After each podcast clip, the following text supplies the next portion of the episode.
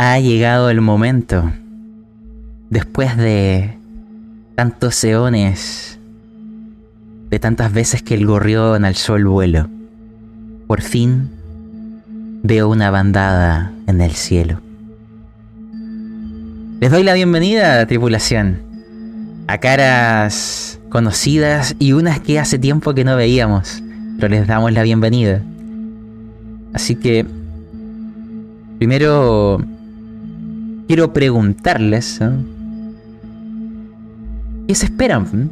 Así como un breve comentario antes de iniciar y luego vamos a explicar a la audiencia cómo vamos a llevar a cabo esta sesión, porque tiene unas mecánicas eh, especiales. Así que me gustaría partir por Connie Sweet. Te habíamos escuchado en, en voces a lo largo de episodios. Quizá como antesala de que. De que los sueños pueden confluir. Aquí volviendo. Esperando que salga todo bien, enchufándome en varias cosas, pero. Mm, vamos a ver cómo sale. A ver qué tal la Connie Suite de, de una de, de las líneas. A ver qué, tal, a ver cómo sale el, cómo sale Connie. Exacto, porque algo que hay que dejar en claro, que se mencionó en algún momento que habían distintas líneas temporales, muchas de ellas habían fracasado en Aiko 4, y lo que descubrimos al final del episodio anterior es que habían otros dos gorriones en el cielo, que representaban las otras dos líneas temporales que junto con lo que es nuestra aventura habíamos llegado hasta esta etapa final. Una es donde Connie Sweet es capitana de una nave de la, la llamamos nave médica del Gorrión Rojo, un universo que desconocemos qué ocurrió. Otra es la nave o el crucero de guerra Gorrión Rojo, que es Raúl Macías. Y por otro lado tenemos al Gorrión Rojo a seca, ¿cierto? Así que les dejo a ustedes, nuestra tripulación, hay unas breves palabras de lo que se viene. Esperamos llegar rápido al meollo del asunto. Sí, sí, yo creo que esa es la mejor alternativa. Ah, ahí. Ya lo explicaremos para que. No, no importa no sobrevivir. Simplemente hay una misión que cumplir. Lucharemos por ello.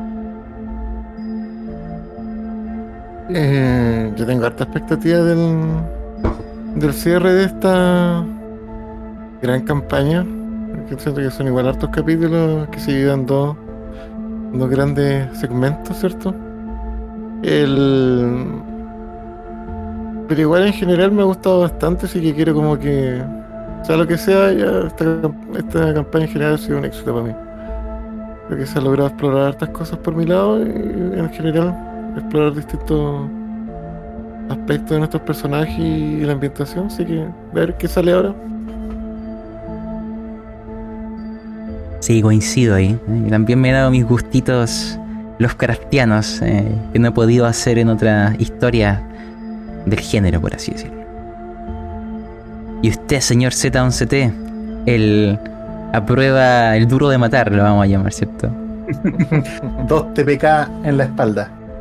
Sí, yo creo que el único final aceptable es que Z11 cumpla su objetivo de Mesías. Todo lo demás va a ser un sabotaje. ya veremos. Eh, yo le quiero comentar antes de que iniciemos el capítulo. Ya lo hablé acá con los jugadores, pero para quienes nos oyen.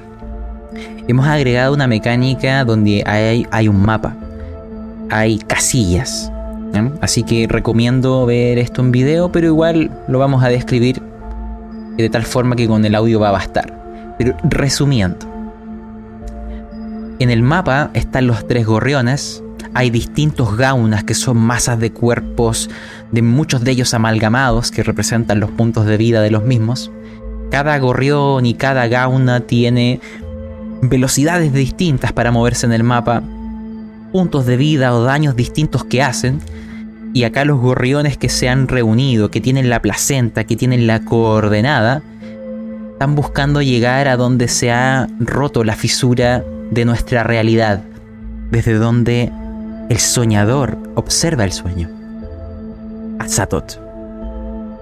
Entonces, toda esta información que habíamos reunido, que necesitábamos generar una onda en contrafase para anular la llamada, para anular esta frecuencia que abrió esta fisura, necesitamos llegar ante él, ante aquella entidad, para lograrlo. El cómo, ahí lo veremos, pero este tiene un componente, podríamos llamarlo semitáctico, porque estamos contra el tiempo, porque la maldición de Azatoth afecta a todo el universo y cada round algo nos va a ir ocurriendo. Las naves vuelan, algunas más rápidas que otras. Cada línea temporal tiene que salvarse a sí misma. Porque podrían todas perderse o solamente algunas salvarse. Acaba de depender de ellos. Pero por fin los gorriones vuelan juntos. Dicho eso, vamos a realmente iniciar. Bebemos algo de agua y pensamos, o mejor dicho, comenzamos a soñar.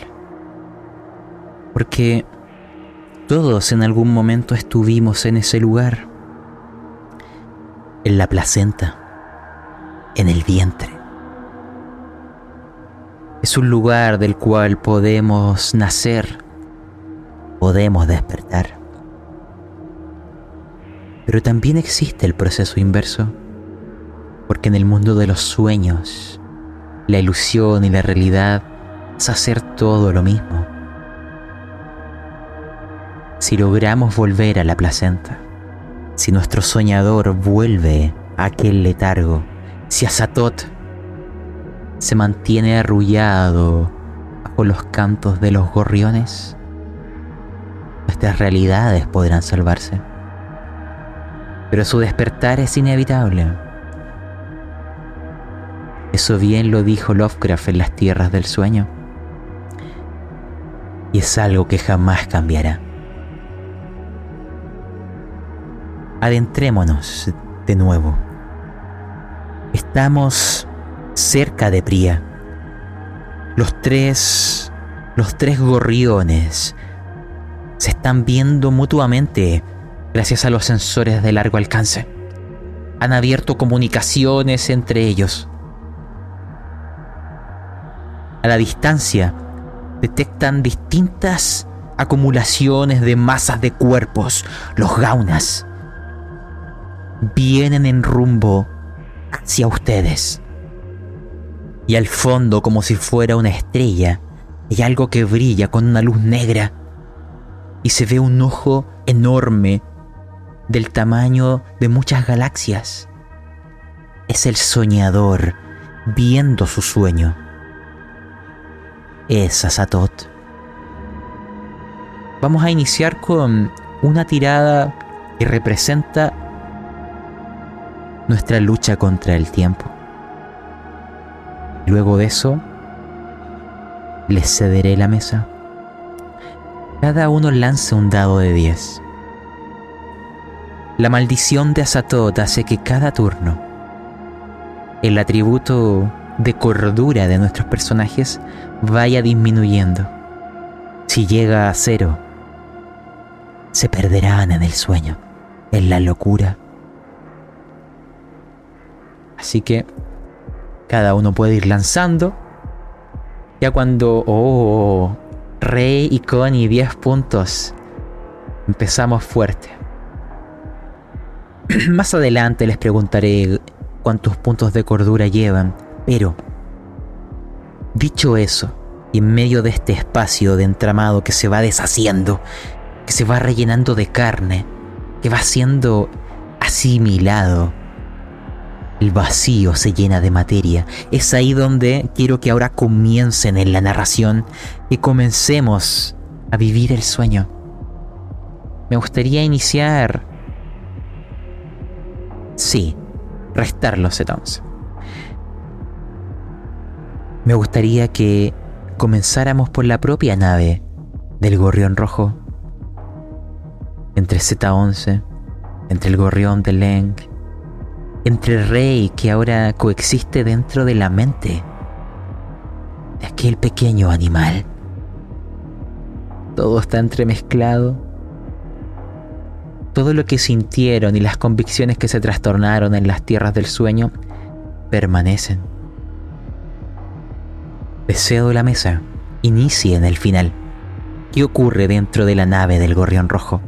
Y sienten al ver que en la pantalla de la línea de comunicación se observan los rostros de los capitanes de las otras dos naves. Dos muertos en vuestra realidad, pero vivos en sus líneas temporales. Se ven iguales, pero al mismo tiempo ligeramente diferentes. Es evidente que han tenido una vida distinta, inimaginable. Todos están en simultáneo gracias a la comunicación actuando. Capitana Connie Sweet, el capitán Raúl Macías y todos ustedes, a partir de ahora, la mesa es vuestra. Quiero oírlos. Adelante. A Z11 le llama la atención ver al fantasma de Raúl Macías. Lo único que atina a decir es, Macías, cumplí mi promesa.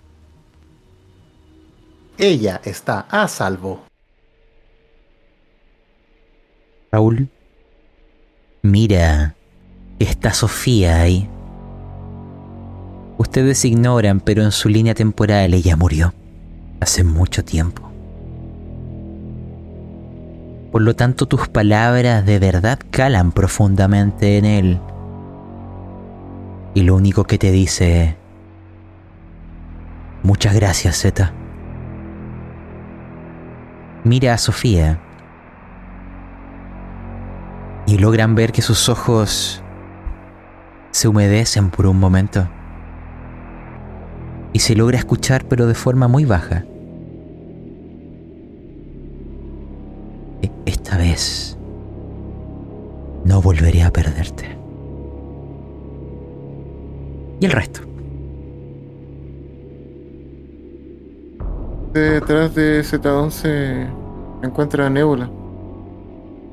Después de lo, del mundo de los sueños, compartir la, la mentalidad con Rey, no ha despegado. No se ha despegado de Z11 sabe que la importancia de ese organismo, de ese ser, sabe que el destino de la humanidad depende de él. Mira la otra nave y piensa si existirá otro rey dentro de ella. ¿Algún rey donde poder existir? Alguno abandona sus viejos hábitos. De hecho, esa pregunta podría responderla la capitana Connie Sweet. Dime, Connie, en tu línea temporal, Z11, Leng, Raúl Macías o Rey, ¿alguno de ellos está vivo en tu nave? Las súplicas de Rey, encontrar un cuerpo que habitar, encontrar un igual, hallarán asidero en tu realidad? ¿Quién es tu primer oficial? ¿Quién es tu timonel? Eh, en mi realidad están están todos vivos, pero de hecho no conozco a ninguna rey.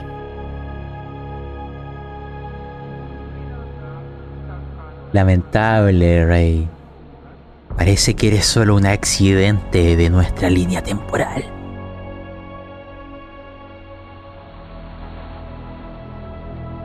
Leng, ¿qué querrías decirnos? ¿Te ves a ti mismo en las pantallas? Tú que tanto amas tu propio reflejo, podrías ahora llegar al éxtasis viéndote varias veces en líneas temporales múltiples. Estaba pensando justamente en eso. Qué. Qué extraño verme. Viendo claramente otra realidad. No sé si llamarla así. Sino más bien otros egos. Porque, como sabrás, el mío se ha diluido entre algunos recuerdos y entre la estática. Verlos allí presentes, cruzar conversación, rebatirse y prácticamente casi aplaudir los gestos del otro.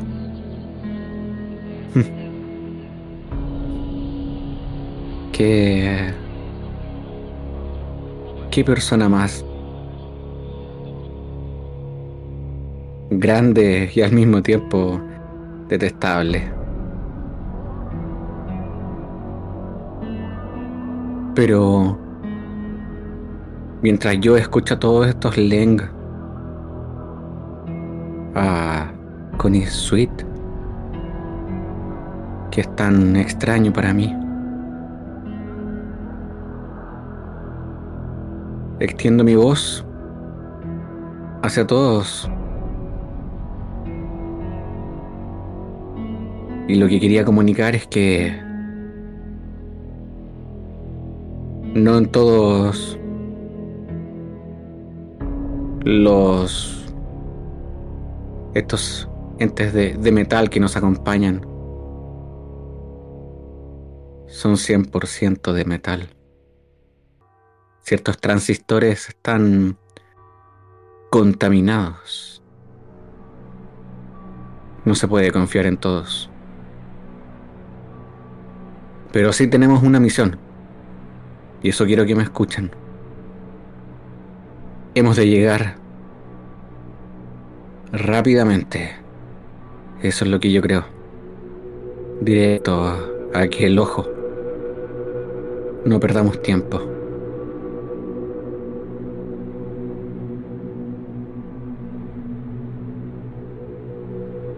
Connie Sweet, me falta oírte a ti.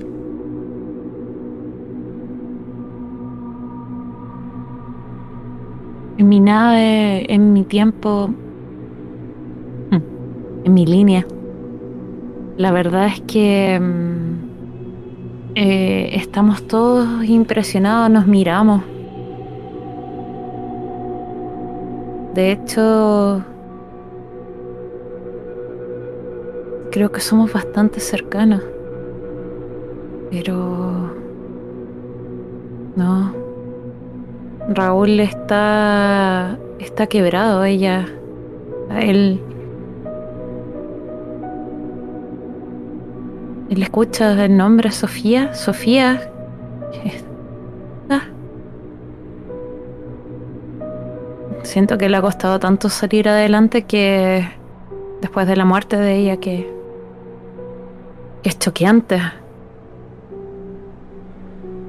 Y lo es para todo, era como un, como si fuera nuestra propia hija.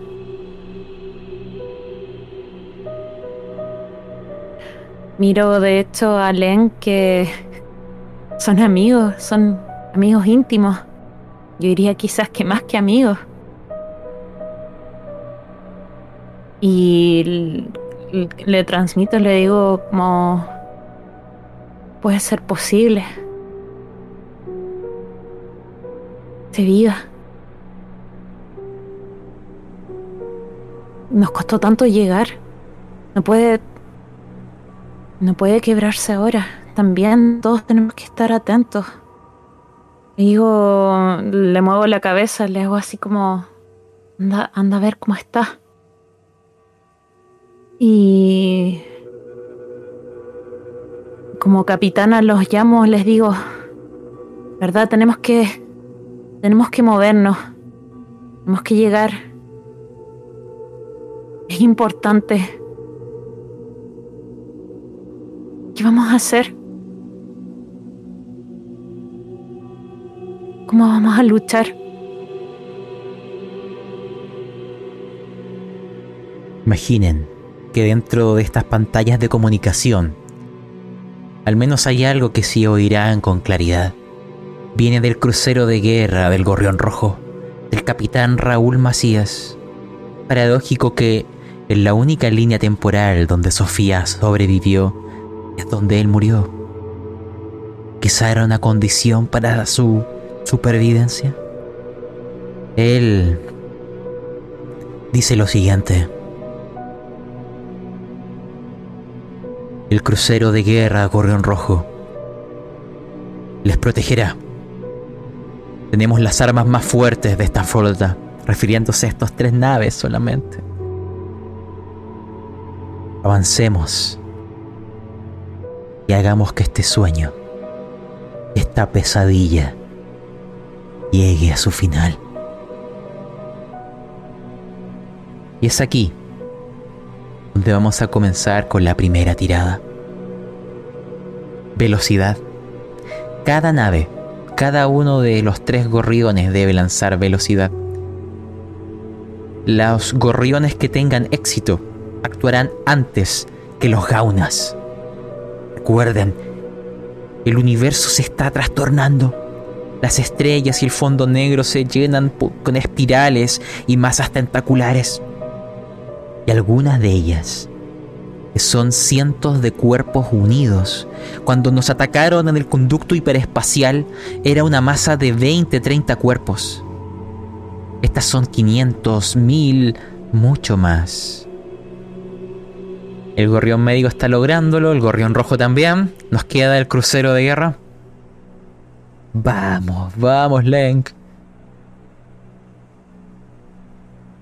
Veo que el gorrión de guerra es el único que ha fallado.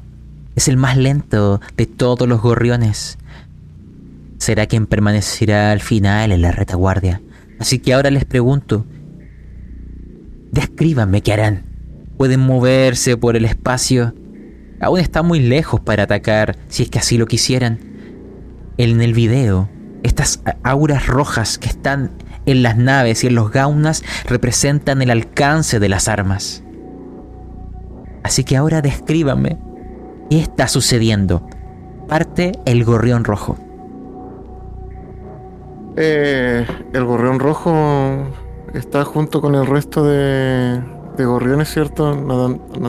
eh, y sabe que el objetivo es estar frente. Así que avanzará rápidamente protegiendo a la nave de Gorrión, ¿cierto? Tratando de alcanzar al, a la nave de crucero. Recuerden, cada nave puede hacer dos acciones. El gorrión rojo puede moverse dos espacios. Eh, si quieres puedes gastar otra acción y moverte dos espacios más.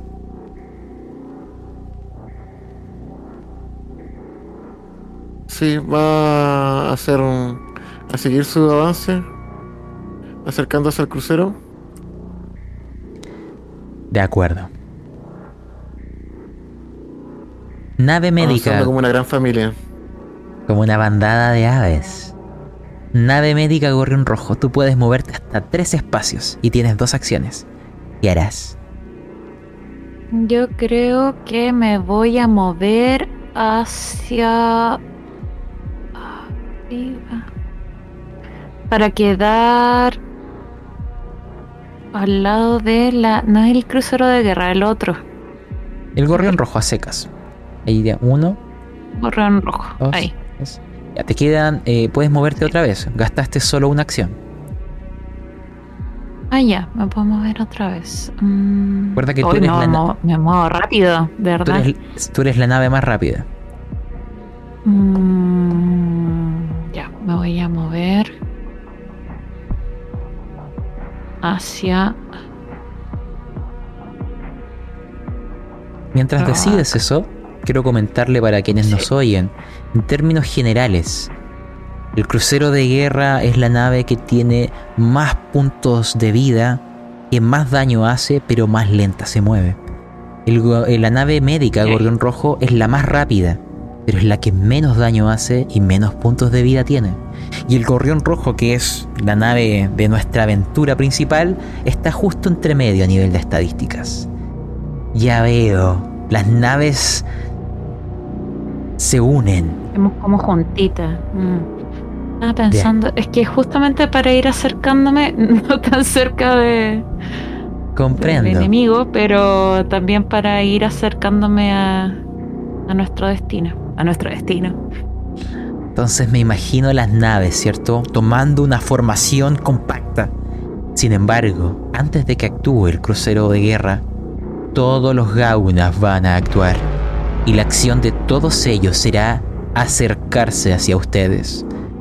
Al igual que las naves tienen una cantidad de casillas que pueden avanzar. Voy a ir moviéndolas. Cada uno.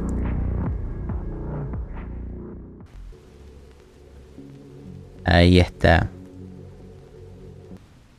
Esta unión de cuerpos, de 500 cuerpos principales, lanza proyectiles de placenta, son masas de carne sanguinolienta que actualmente están teniendo impacto en el casco de tu nave, Conisuit. Has de lanzar tu tirada de armadura. Esto es una tirada enfrentada. Vamos.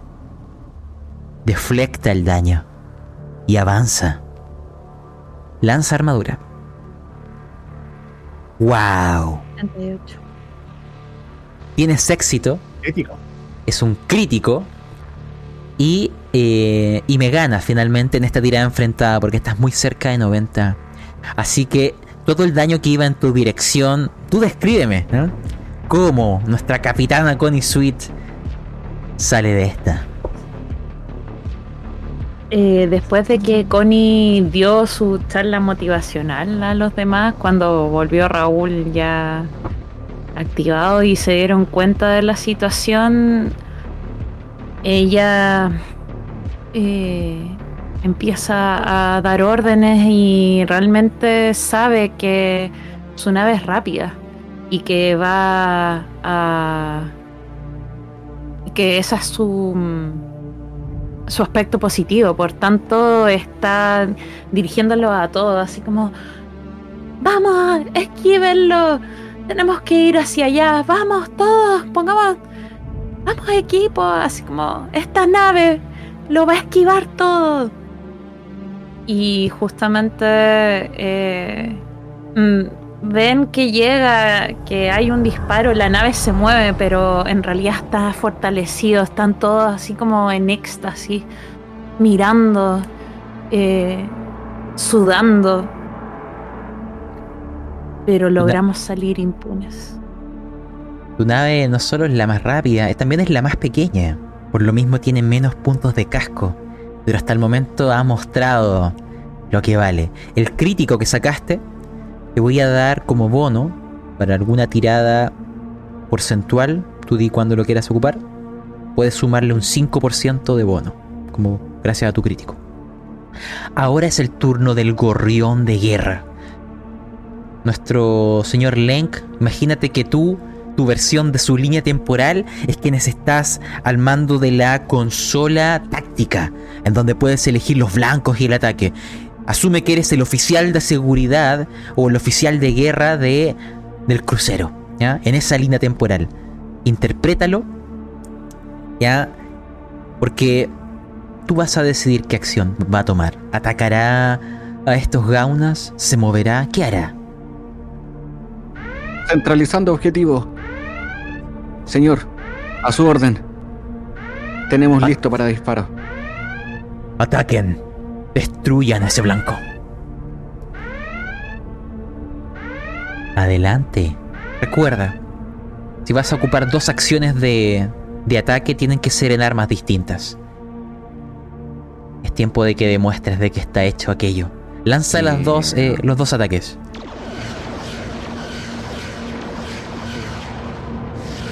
Si de pronto no le doy. Oh, no le estás dando. Pero eh, aún te queda la otra arma. ¿ya? La más poderosa, la última.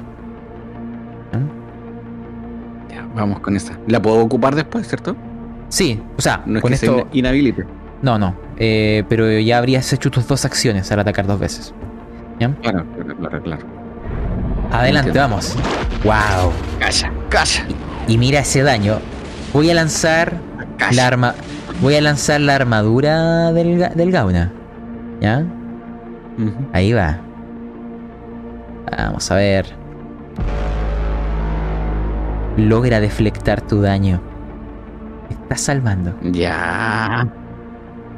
Pues saqué un 6. ¿Cómo va, va- va a ganar?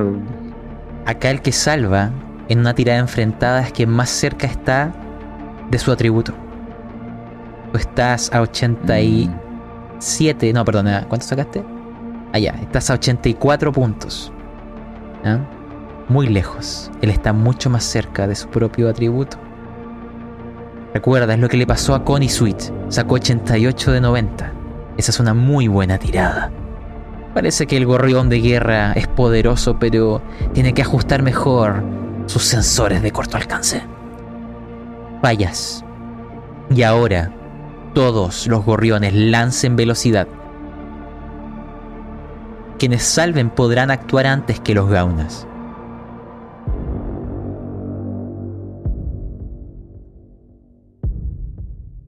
Parece que tu velocidad está siendo muy relevante, Connie Sweet. Acciones. Eres la única que actuará antes que los gaunas. Z11 quiere dar una indicación por el intercomunicador. Cada gorrión es independiente, obviamente, y cada uno está buscando su línea temporal que se salve.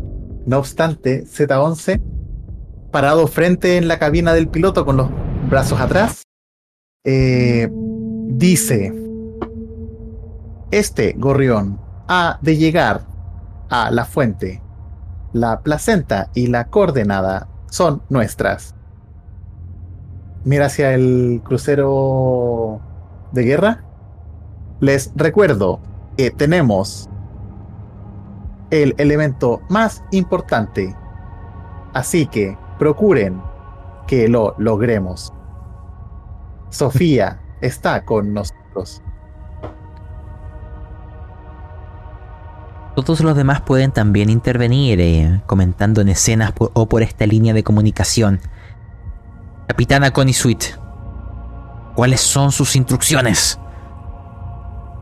¿Qué hará? Voy a avanzar. Ah, voy a la vida. Porque. De hecho, eh, Connie vuelve a ver a Raúl que está cada vez más pálido. Cada vez que hablan de Sofía. Entonces ella hace así como. Vamos a avanzar. Le dice a Raúl, le dice.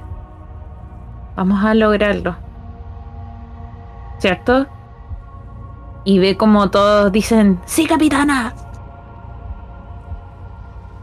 Entonces vamos, vamos a la vida, vamos, vamos al...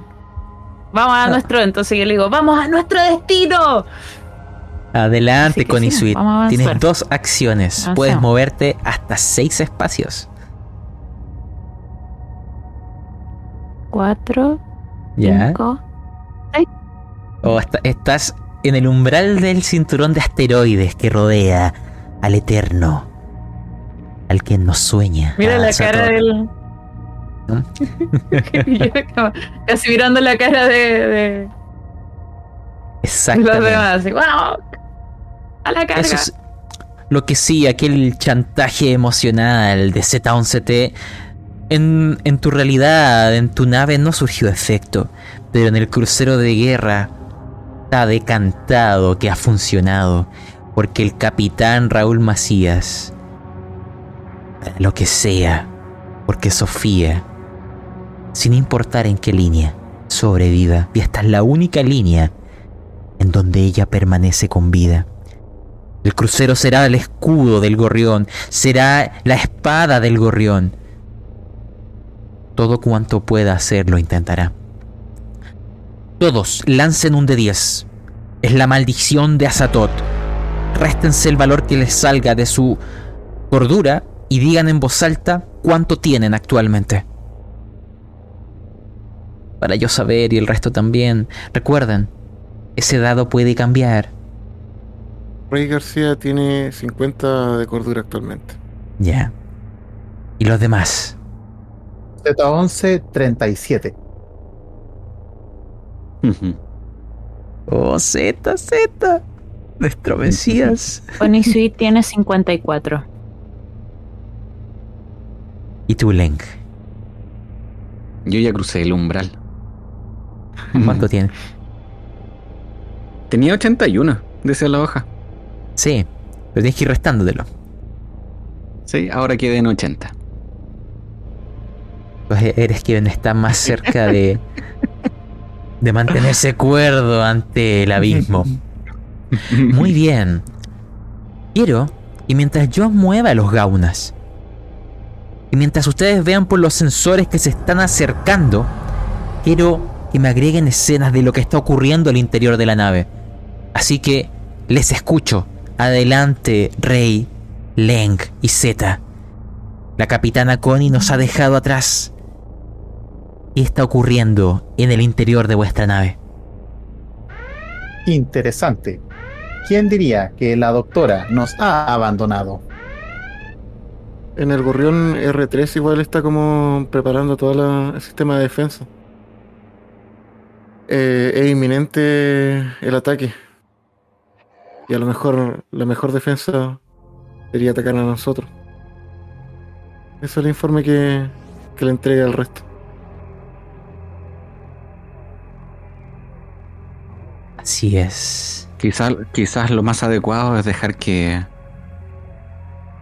atraer a los gaunas y dejar que la doctora cumpla su parte. Contamos con el apoyo de Macías. Por ende, nos podemos ayudar mutuamente.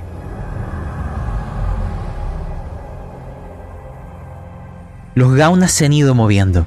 Hay dos que van a atacar. Hay uno que ya llegó, pero está casi pegado al gorrión de guerra. Es un gauna que es enorme y tiene un rostro semi-humano. Va a intentar adherirse al gorrión y atacarlo directamente, de cerca, con caricias de carne y dolor. Los otros dos gaunas que están en el área, en, con rango de alcance, los dos van a atacar a la nave médica Gorrión Rojo. Siempre la prioridad, los que se acercan a Azatot. Cada uno tiene acceso a un ataque. Así que te vas a defender de forma individual de cada uno, Connie Sweet. Vamos a ver. Primero, hay uno que es una masa enorme de carne y ojos colosales. Imagínate que varios de esos ojos sanguinolientos son los que te van a atacar. Ahí va el primero. Es un fallo, logras esquivarlo ante el cinturón de asteroides. Pero el otro, veamos cómo le va. Voy a lanzar. Y falla también. ¡Diablos! Connie Sweet.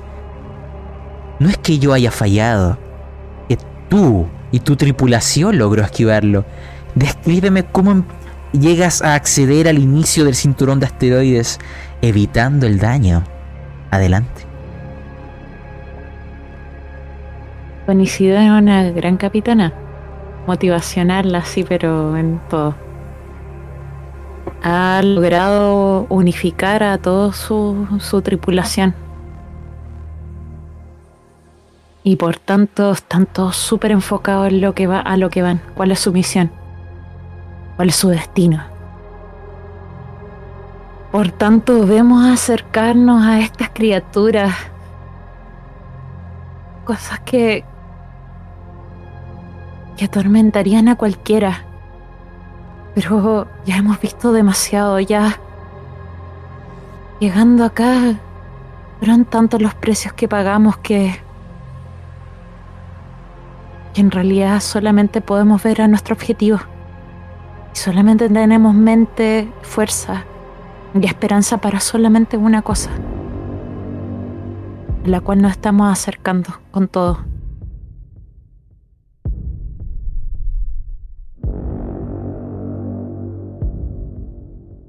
Eh, el gorrión rojo eh, seguirá avanzando. Su objetivo es claro. Confiamos en que el señuelo de la nave médica funcione. Gorrión, que- de Leng. Sugiero trazar trayectoria eh, por la izquierda. Si bien la nave médica está más próxima, sí ha llamado la atención de las criaturas. Podemos tomar eso a favor. Y el crucero de guerra ser nuestro escudo. Bien, eso se los dice Sofía en terminología de juego. Y logramos que- quemar más combustible. Por cada 5 puntos de combustible que quememos podemos generar una acción adicional de movimiento. Podría lograr atrave- atravesar Mm. entre, entre las masas de carne y alejarnos todavía más. Espero órdenes. Vamos a gastar más. Quemar un poco de encina para avanzar un poco más. De acuerdo. Las cuatro movimientos. Ya, ¿Cuándo ustedes tienen... podríamos hacer uno más? Sí, quemarían 5 de combustible para poder acceder a un movimiento adicional. Quemamos cinco y nos encontramos al lado de del gorrión rojo. Que así se... Muy bien, recuerda, disminuye en la barrita amarilla tu combustible. Y el gorrión de guerra, ¿qué es lo que hará? Se está quedando atrás. ¿Es el escudo? Es el escudo. Y ahora quemaremos parte de la reserva de los combustibles. Necesitamos movernos, atraerlos hacia hacia otro sector y poder disparar al mismo tiempo. Te pregunto, ¿tú estás planeando generar algún tipo de maniobra de distracción? Eso Eh, es. Sí. Ya, eso es una tirada distinta. ¿ya? O sea, te vas a mover, sí. Pero si funciona o no, lo vamos a realizar por medio de una tirada de velocidad. Eso implica todo lo que son maniobras. Primero, muévete. ¿Ya? Ya. Eso, como te moviste tres veces, vas a perder 5 de combustible, te los voy a restar. Ahora, hazme una tirada de velocidad. Eso va a reflejar la capacidad de generar esta maniobra de distracción. Muy bien. Resultado. Ha resultado. ¿Ya? Vas a ser el blanco prioritario en el siguiente round. Parece que el ¿Puedo chantaje emocional. No, ya gastaste todas tus acciones. Ah, pero por eso te decía yo que aprovechar de. O sea, ocupar las dos acciones de disparo y ocupar tres de combustible para el. para moverme estos tres espacios. Ya, sí, Ah, ya. lo, acep- lo acepto. Entonces voy a restarte el, el resto de combustible y lanza tus Sí, por ataques. 10 más. Sí, adelante, ataca. Cabrets, vamos. La wea. Esa arma no me gusta ya. Recuerda que puedes gastar eh, em, combustible gastar para. Sí, puedes gastar combustible, combustible para, para mejorar la, la tirada. la- las plumas. Exacto.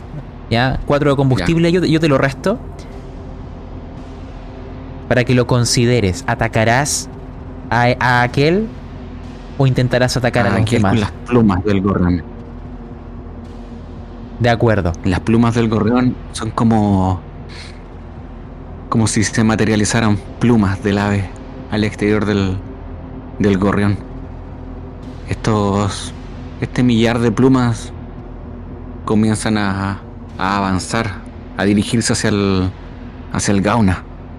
Como si fueran disparos de cientos de láser al mismo tiempo. Le harás daño. 81 puntos de daño, se los voy a restar. Pero notarás que tiene aún millares de cuerpos principales, de placentas y carne.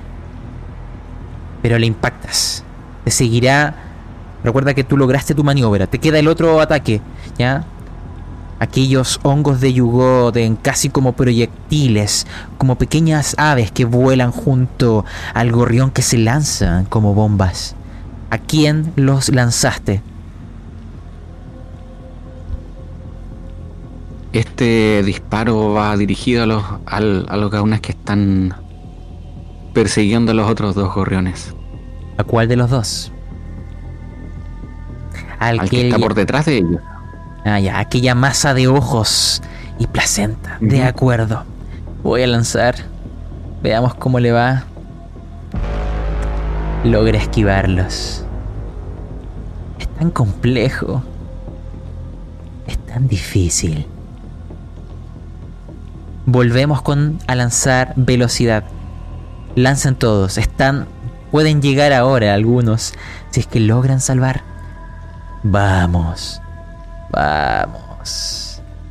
El crucero actuará primero. Bien. Y el resto vamos. Uh, la nave médica también lo logró. No, solo el gorrión rojo quedó al final relegado. El peso del ego es un lastre. Qué terrible. Ahora vamos a lanzar el dado de la maldición de Azatoth. Ya no es un de 10. Es un de 20. Cada uno lanza un de 20 y réstese aquello de su cordura. Y me van diciendo en voz alta, no solo cuántos puntos tienen, sino que transfórmenme el valor en un concepto narrativo. Quiero que me describan en vuestro entorno, en vuestro ambiente, porque cada paso que te vas acercando es como si eh, te adentras a una casa en llamas. Al principio sientes calor, pero paso tras paso el calor se transformará en heridas, en quemadura, en dificultad para respirar y quizás en tu propia muerte. Ese concepto de cercanía quiero que ustedes me lo plasmen narrativamente a partir del valor que actualmente poseen. Quiero. Quiero partir por ti, Z11. ¿Cuántos puntos tienes Z11, actualmente? Le quedan 25 puntos de cordura.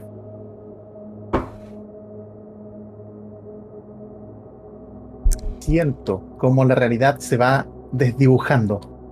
Sofía la veo más lejana. Veo que el gorrión ya no tiene la clásica estática, sino que está más lento, más lerdo. Es como si Leng mismo nos retrasara. Y hay una sensación porque al mirar el mapa de, de- de- del espacio y ver los gorriones como piezas de ajedrez, en el gorrión médico hay un androide. Y siento que levemente gira su rostro hacia atrás y me mira, con esta risa burlesca, con este yo lo logré. Pero él no tiene a Sofía. Así que yo sigo siendo un ganador. Y no solo Z11 eso. lo va a lograr. Z, él no tiene la carne. Él sigue siendo un ser solamente de metal. Tú eres el único que ha trascendido. Eres el único que es el Mesías. ni aunque lo logre, podrá ser superior a mí. Él se rige por las leyes de la robótica. Yo las traspasé. Si es recordar que en el- la sesión anterior creaste una nueva ley de la robótica. La ley Z. Y así sea. Quiero ir a... a Leng. Creo que efectivamente nos estamos quedando atrás por mi culpa. Quizás los vestigios de de conciencias pasadas, de reminiscencias, de aquellas lejanas expectativas que tenía, de estos desdibujados sueños. escuchar la voz de Connie Sweet me ha trastocado mi realidad. Esta difusa realidad. He perdido el foco. Pero al mismo tiempo tengo que dejarla avanzar. Que llegue más lejos. Que cruce las estrellas. Que llegue donde yo no llegué.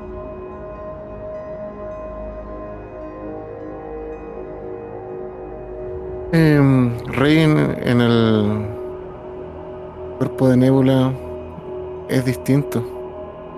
Este gato o criatura híbrida reacciona más, de mejor forma que los seres humanos frente al frente a los horrores del abismo. Su cuerpo resiste. Su cordura varía, baja levemente, pero se mantiene aún firme, sabiendo su objetivo final, que su objetivo se encuentra adelante. Maui un poco. Algo se trae entre garras. Y finalmente, Connie,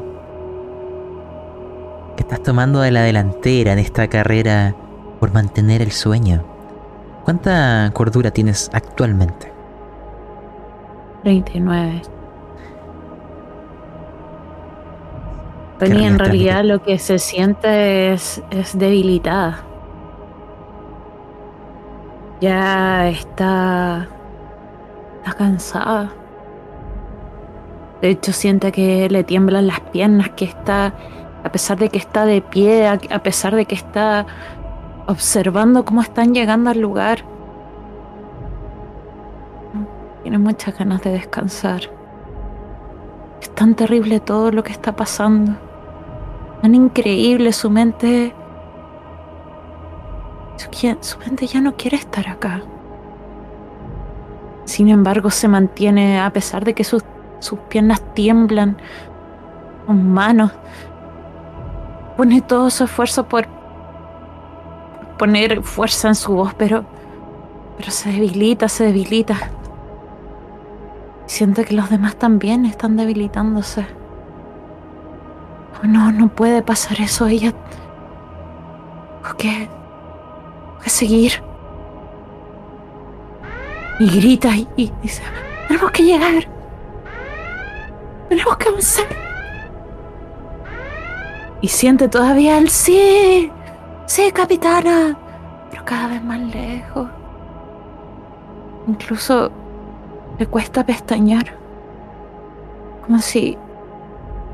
Si su mente dijera, ¿por qué no dejar los ojos cerrados? Dejará solamente descansar. Pero no, no. Seguir. Si no puede ser que siempre tengamos esta pesadilla.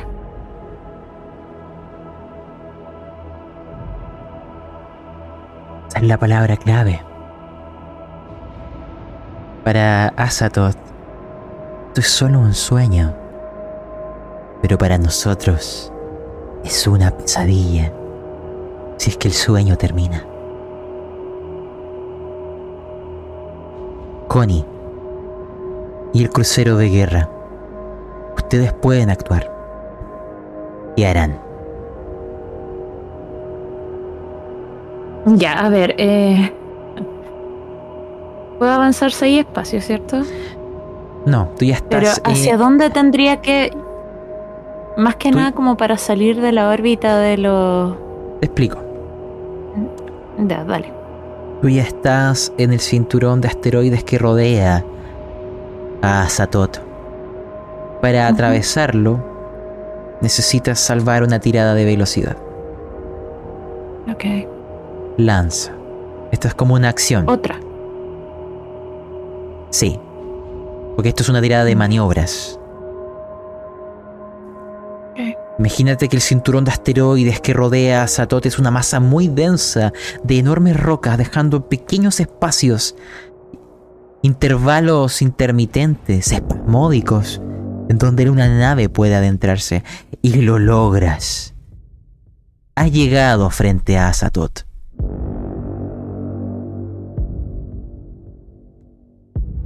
Al detectar que la nave médica traspasa el cinturón de asteroides, la tripulación grita. Se escuchan vítores desde todos los rincones de la, de la nave. Ya casi están celebrando. Sin embargo, en nuestras pantallas se muestran signos de alerta. Y el capitán Macías nos llama la atención. Fuertemente. Eh, que no nos distraigamos.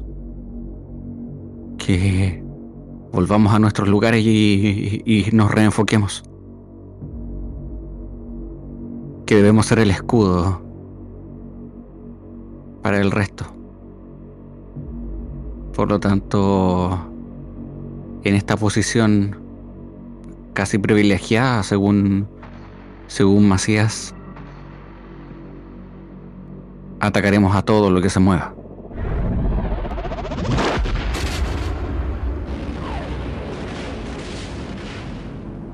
Al de los ojos. De acuerdo. Es un daño bastante importante. Ese parece. Espérate. ¿El Ahí. de los ojos le di delante o no? No, lo habías fallado antes. Ya, noten- Ah, ya. Nota, que, nota que tú sabes cuántas masas de cuerpos principales les quedan. Le hiciste 336 de daño. Sea, destruiste 336 cuerpos principales. De los 500 originales que tenía, le quedan 164. Y tienes acceso, ¿cierto?, a otro daño que tuvo éxito, de 80 puntos. ¿Lo quieres dirigir al mismo Gauna o a otro? Al otro.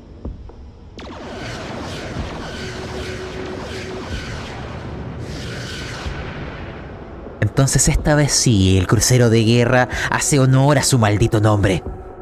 Y empieza a bombardear con estas masas xenobiotecnológicas. Con estos restos de la tecnología humana y de los propios gaunas. Montones de carnes explotan y se deshacen en baños de espuma y se esfuman como si el sueño los devorara. Sin embargo, esos gaunas siguen presentes ahí. Y ahora volveré contigo. Connie Sweet, eres la primera en llegar.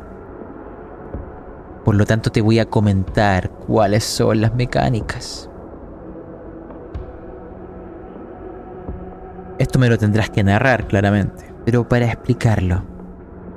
Por medio de la placenta y de la coordenada, los análisis de la misma, esta fórmula matemática, esta onda en contrafase, si pudiéramos definirlo de alguna forma, si alguien ajeno a esta realidad lo viera, clasificaría que estas ondas son ondas REM, son las ondas del sueño, y al mismo tiempo es una música, es una canción, porque la matemática tiene esa traducción, pero nosotros le llamaremos es el canto del gorrión. Tu nave empieza a danzar alrededor de Azatot. Vuela, esquiva asteroides, se mueve, baila y ahora ha de cantar. Para cantar necesitas ocupar intelecto. Y lo que yo pido son... Esto tendrás que hacerlo una vez por por turno. ¿Ya? Tienes que salvar tres veces intelecto. Ahora solo lanzarás una vez. Puedes ocupar combustible para bonificar la tirada si es que la llegas a fallar. ¿Pero Lan- es, con, es Sweet o es.? No, no, es intelecto el- de la nave. El intelecto de la nave. Ok. ¿ya? Imagínate que esto representa la nave computando esto, configurando la onda en contrafase y ajustándose en cada momento. Oh, estás fallando, pero por solo tres puntos. Puedes quemar combustible. Oh, Muy bien. Te lo voy a restar. Otra cosa. Y esto es una mecánica adicional. La nave gasta muchos recursos en realizar estos cómputos, en realizar este canto. Eso significa lo siguiente. Todos los ataques hechos por gaunas en contra de un gorrión realizando el canto son con ventaja. La nave pierde capacidades de maniobra. Todos los recursos energéticos, computacionales y orgánicos están dedicados a realizar esta tarea. Es el momento donde son más vulnerables. Y ahora es el turno de los gaunas. Y después del gorrión. Y recuerda lo que antes dije. Siempre es prioritario el gorrión que está más cerca. Gracias a la maniobra del crucero de guerra, podemos decir que al menos esos gaunas cercanos la tendrán más difícil. Pero hay otros que se seguirán acercando. Vamos a ir moviéndonos.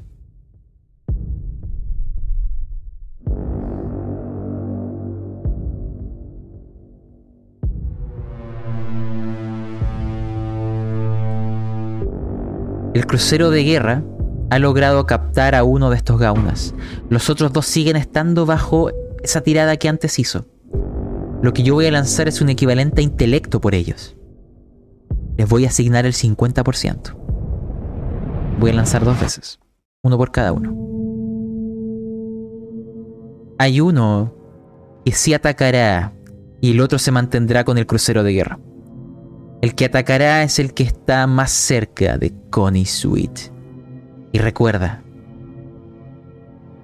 lanza con ventaja. Son dos ataques. Allá vamos. Uno. Dos. Connie Sweet. Lanza armadura.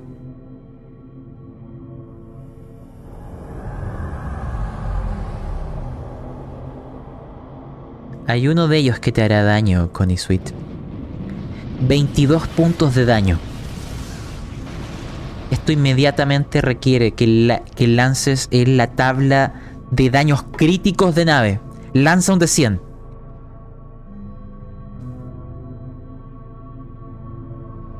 Vamos, Connie Sweet. Quiero que tú me expliques esto. Te lo voy a decir de momento. Luego tienes que darle un sentido narrativo. El puente va a explotar. El daño llega directo a donde está la tripulación esencial, donde estás tú también. Claramente hay tiempo para que algunos logren huir.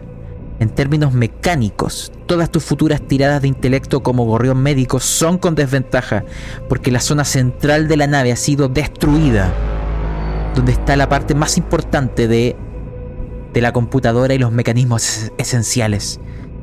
El, el cerebro de la nave ha sido cercenado. Considéralo de esa forma.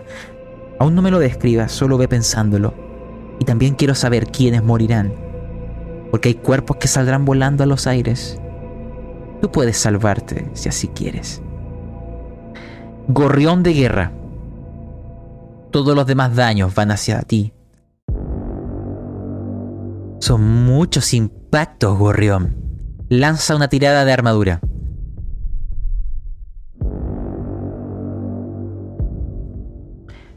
Nárrame. Hemos lanzado dados y ahora quiero qué significa en la historia. Hay un crítico en defensa, brutal, pero al mismo tiempo hay un gran daño en el gorrión médico. Quiero oírlo. ¿Quién va a partir? Probablemente aquel cuerpo que se ha destruido en el gorrión médico, ya sabemos quién sea. Pero no fue por esto. Fue solamente porque estaba incompleto. Porque no era como yo. No tenía lo que basta.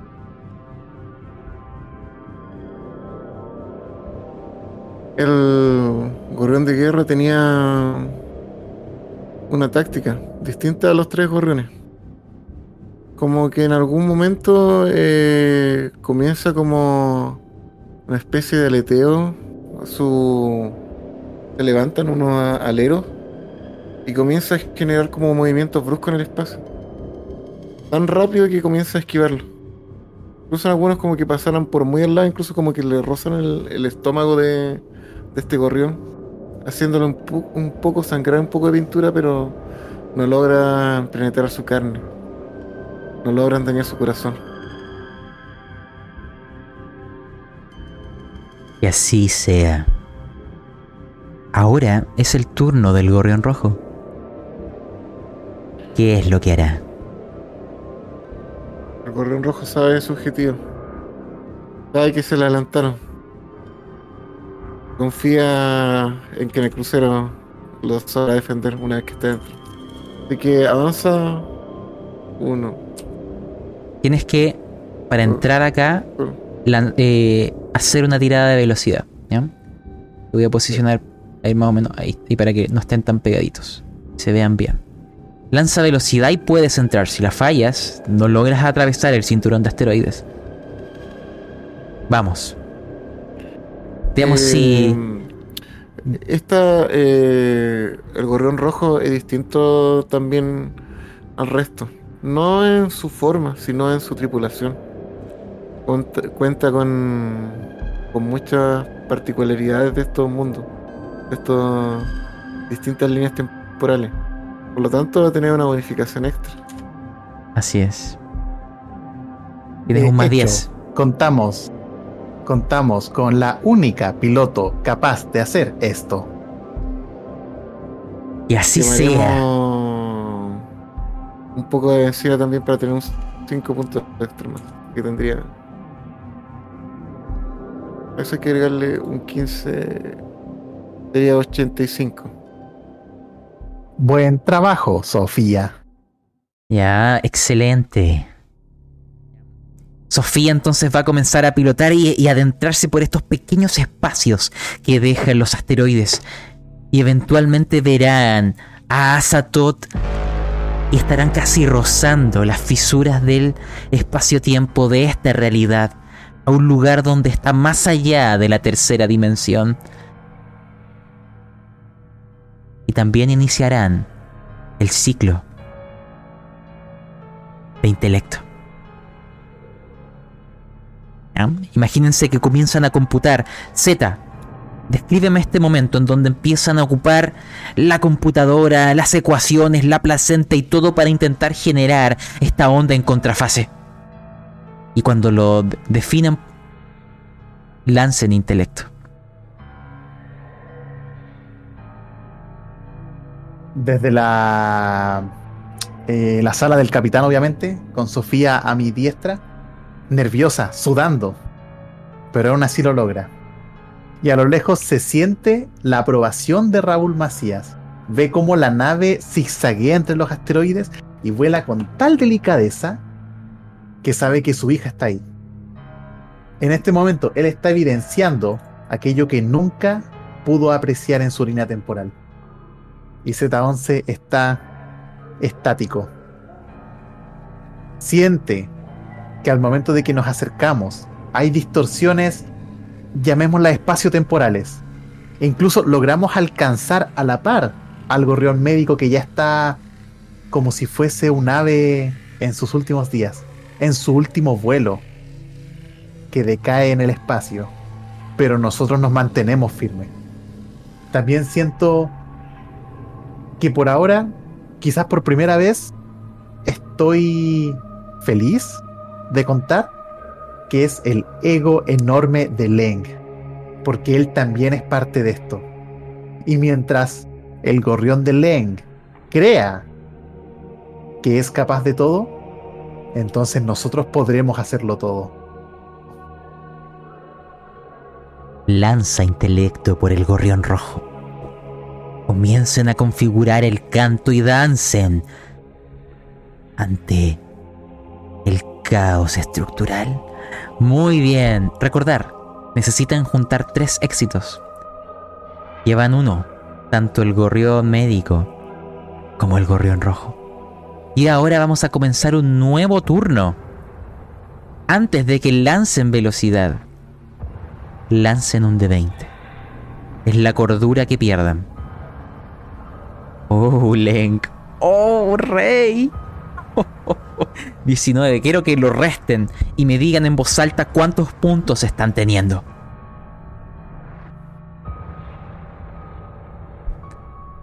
Me interesa muy.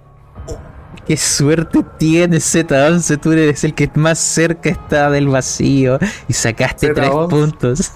ya, réstenselo. Quiero que me eh, empiecen a Z11, transformar esto en narración. Cordura 22.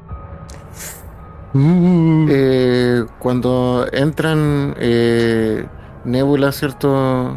Con la conciencia de Rey, comienzan a, a distorsionarse. Eh, el espíritu de ambas criaturas, ¿cierto? Viviendo en un mismo ser, eh, colapsa.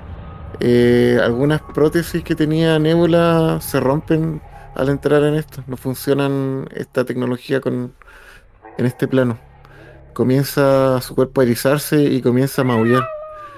Incluso el resto de la tripulación pareciera escuchar un, llanto de una persona cuando maulla. Un llanto de alguien que conoce. De Rey García. Porque, Rey, recuerda, los sueños, la realidad, la ilusión, todo se mezcla en el sueño. Todo se mezcla en la realidad. Son todos la misma cosa. Lo que tú dices es perfectamente la realidad. Los límites son difusos. El sueño puede tomar diversas vertientes. Estás frente al horizonte de eventos, al origen de tu mundo. Puedes mostrarte como desees. ¿Y cuántos puntos tienes? Te faltó decirme. ¿Cuánta cordura llevas? Eh, ve- ve- 27 de cordura vaca. Resistiendo. Quiero ir a. a Lenk. ¿Cuánta cordura tienes? Tengo 48 puntos de cordura. Eso es lo que va quedando. Chuta para Leng es. Es raro. Porque en definitiva. Ahora siente como contradicciones. Contradicciones de que. Quizás no era lo correcto llegar hasta acá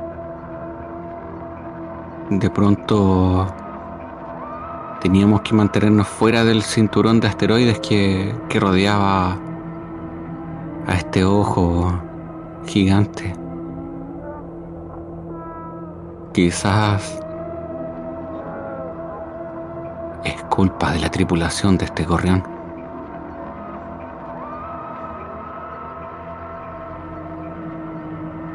Quizás tengo que tomar acciones o represalias contra estos con tripulación. Puede ser muy interesante lo que propongan. Recordar, si quieren proponer ese tipo de, de conflictos internos, podemos hacer que tenga efectos mecánicos en la tirada de intelecto. Pueden ser penalizadores, pueden finalmente ser lanzar con desventaja, se puede traducir en aquello, también en el efecto de la tirada de armadura. Eso narrativo que ocurra, ese caos en la tripulación, ahí podemos transformarlo en un efecto palpable. Si es que así deseas proceder, Gorrión de Lenk. También recuerdo, Rey, que decía que tenía sus temas no resueltos con Z11. Quería saber si los intentará resolver. Y finalmente, Connie Sweet, ¿cuánta cordura tienes?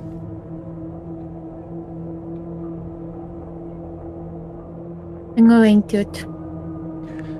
Uh. Quizás es por... Esto se debe a, a cómo voló el puente y muchas personas de tu tripulación perdieron la vida. Yo creo que más que nada es ya la disociación de Connie con lo que está pasando. Ve las personas que están en el, en el suelo, que están heridas, que están muertas. Ve ella misma, ve la sangre. Y, y siente que ya no puede ya no puede sostenerse. De hecho, ya desde que desde que explotó el lugar, ya se mantiene de rodillas, está apenas se sostiene, no no tiene tantas energías como como antes. Y está de rodillas, sigue tratando de animar, pero ¿a quién? ¿Quién está vivo? ¿Quién está muerto? Quizás están durmiendo. Me gustaría dormir. Estoy muy cansada. Ya no quiero seguir. Que el sueño te dé la bienvenida. Veremos porque necesito que los tres gorriones lancen velocidad. Es sumamente importante actuar antes, ahora.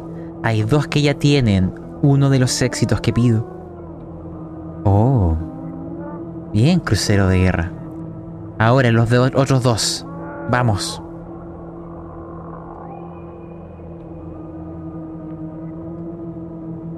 Muy bien. Todos actuarán primero. Excelente. Recordar. El gorrión rojo y la nave médica gorrión rojo tienen que lanzar intelecto. ¿ya? Su única acción de nave es esa. Están actualmente haciendo esos cómputos y haciendo este movimiento a lo largo de los asteroides mientras los van esquivando, que simula una danza.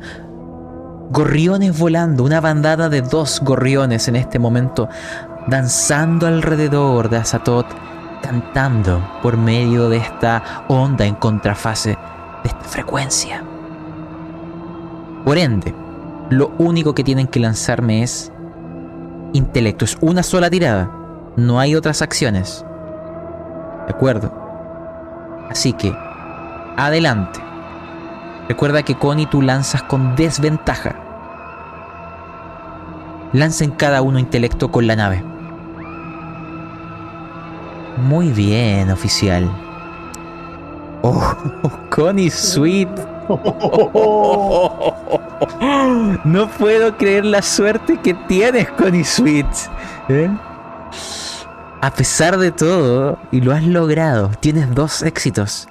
Y el Gorrión Rojo también tiene dos éxitos, están a uno de lograrlo. Pero ahora le toca al Gorrión de Guerra. ¿Qué harás?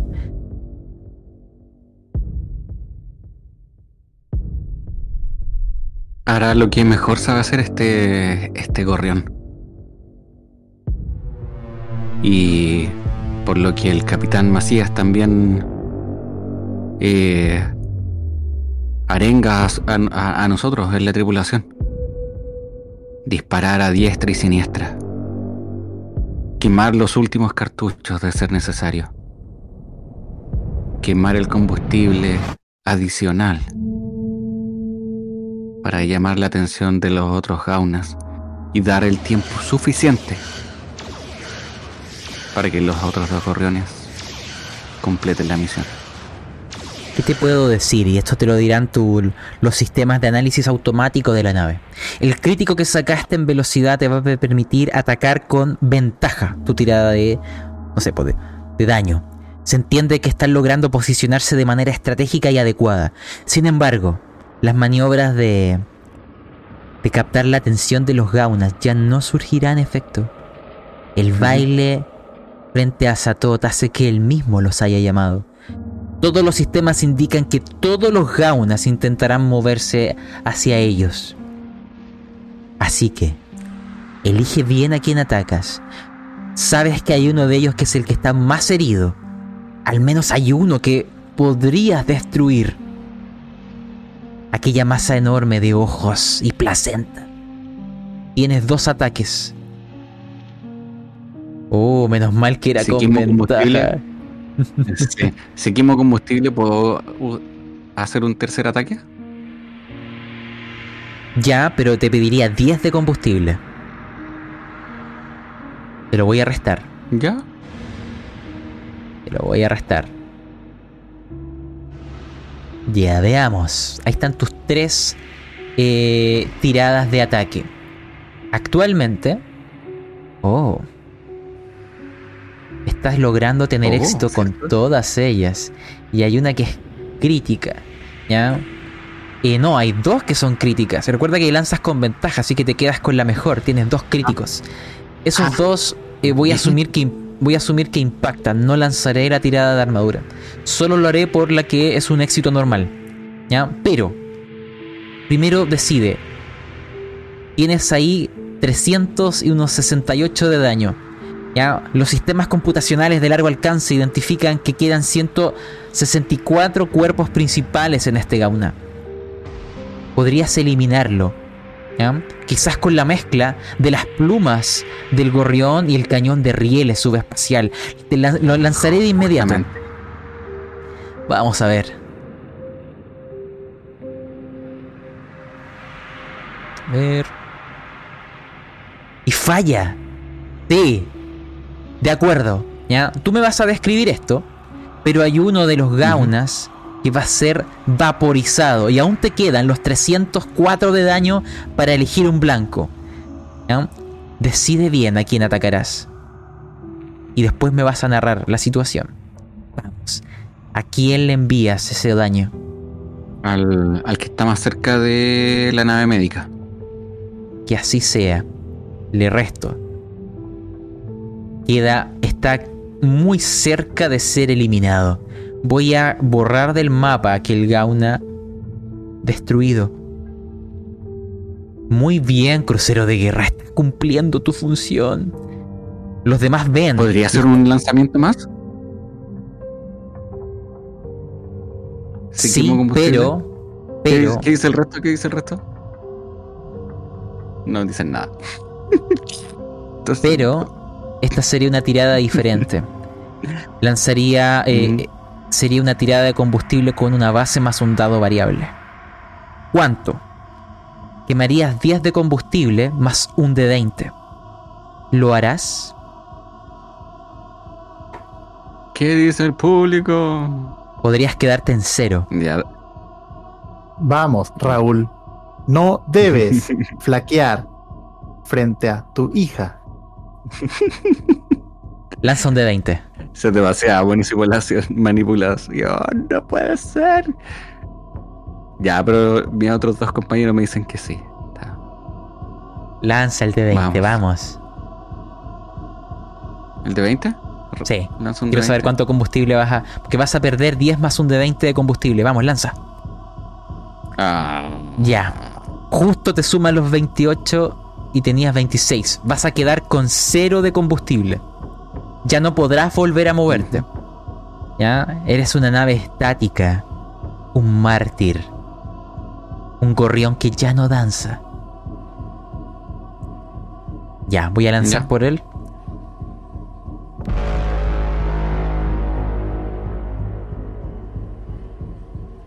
Se salva. Qué triste, Lenk. Qué triste. Golpeó entre los asteroides. Sacrificaste todo y por nada. Y ahora es el turno de todos los gaunas. De todos ellos. Vamos a ver. Este tiene que avanzar para poder llegar ante ustedes. Este de acá también va a ir acercándose. Uno, dos. Uno, dos. Uno, dos. Uno, dos. Solo hay uno que está en el rango de ataque. Y va a atacar a la nave médica del Gorrión Rojo. Está más cerca. Atacará dos veces. Recuerda que ataca con ventaja. Ustedes están ocupando todos vuestros sistemas en esto. Prepara tu tirada de armadura, Connie Sweet.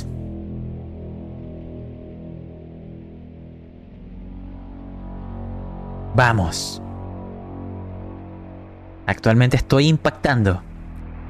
Pero dependiendo de tu tirada podrías lograr deflectar o esquivar el daño. ¡Un crítico! Pero Connie Sweet, hoy llegaste con los dados sagrados, ¿ah? Increíble, ¿ya? No quiero No, quiero que me digas exactamente qué acaba de pasar. Vas en una racha fenomenal.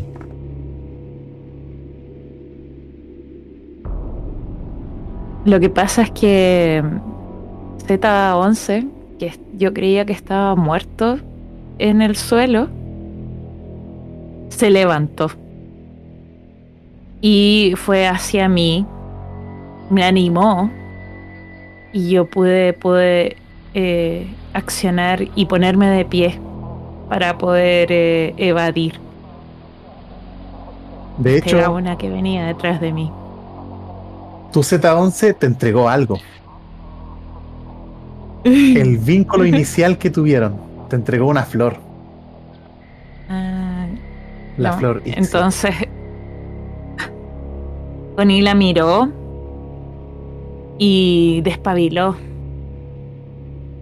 Y eso, ver, obviamente que como renacer a Z11, la, la, la despertó y dijo, tenemos que seguir, esto tiene que, esto tiene que terminar.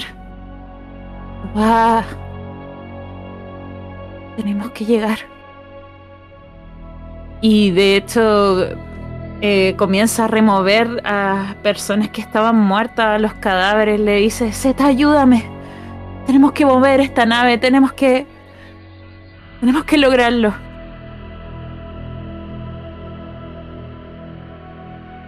Muy bien. Y eso comenzará a suceder.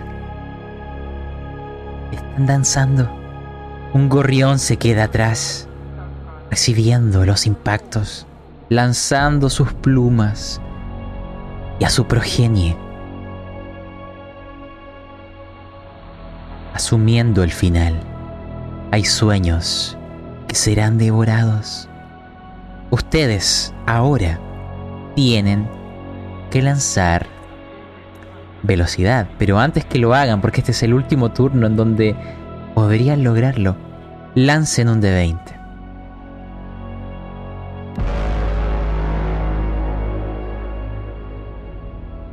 Réstenselo a su cordura. Y después de eso, cada nave ha de lanzarme intelecto. El gorrión médico lanza con desventaja.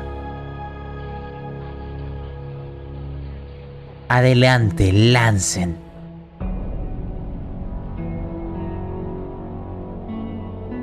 Vamos. No, no velocidad, intelecto. Ah, perdón, sí, sí, eh, también pedí velocidad, pero... em, Pero, ¿podemos gastar eh, combustible? Sí, pueden gastar combustible.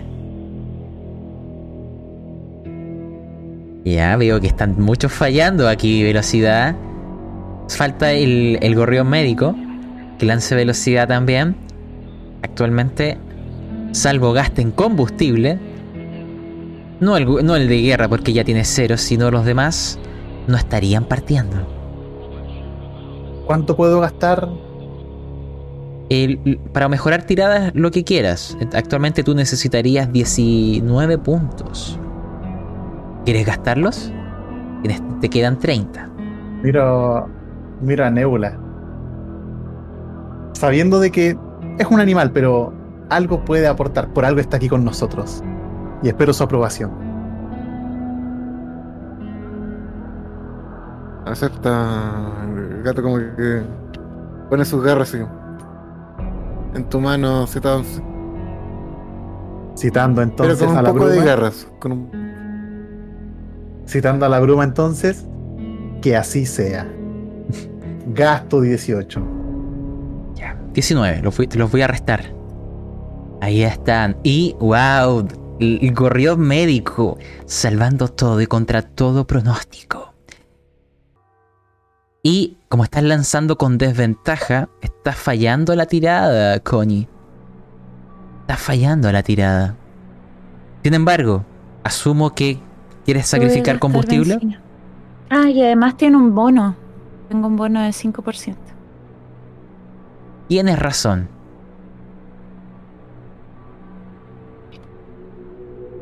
Tripulantes, quiero que comencemos una escena que va a ser solamente narrativa. Porque ambas naves lo han logrado. Han completado la transmisión de la onda en contrafase. Han utilizado la coordenada y la placenta para mantener el sueño en sus líneas temporales. Para que siga durmiendo aquel niño, aquella entidad, aquel caos estructural es ignora su propia magnitud, que no tiene la conciencia de su propio ser. Pero al mismo tiempo el gorrión de guerra se perderá. ¿Qué es lo que quiero que me vayan ayudando a crear? Ustedes están en un punto entre el sueño profundo y el despertar en aquel limbo entre los dos mundos, entre la vida y la muerte, entre el sueño y la vigilia, en un pestañeo, en ese momento difuso. Ahí se encuentran bailando, cantando, arrullando a esta entidad que no termine por despertar. Todas las demás realidades han sido devoradas. El sueño ha terminado para ellas. Solo ustedes dos lo han logrado. Solo ustedes dos cantan y arrullan. De pequeño niño y llamaremos a Satot. Por ello, en ese limbo, y en este baile que durará un eón, en este instante donde el concepto del tiempo desaparece, estar en un lugar donde el tiempo ya no existe más. Bailarán por lo que un humano diría la eternidad. Serán parte de un séquito, porque hay otros sueños que han existido y existirán y hay séquitos que cantan y bailan alrededor de Azatot, que lo mantienen en ese estado semidormido, semidespierto,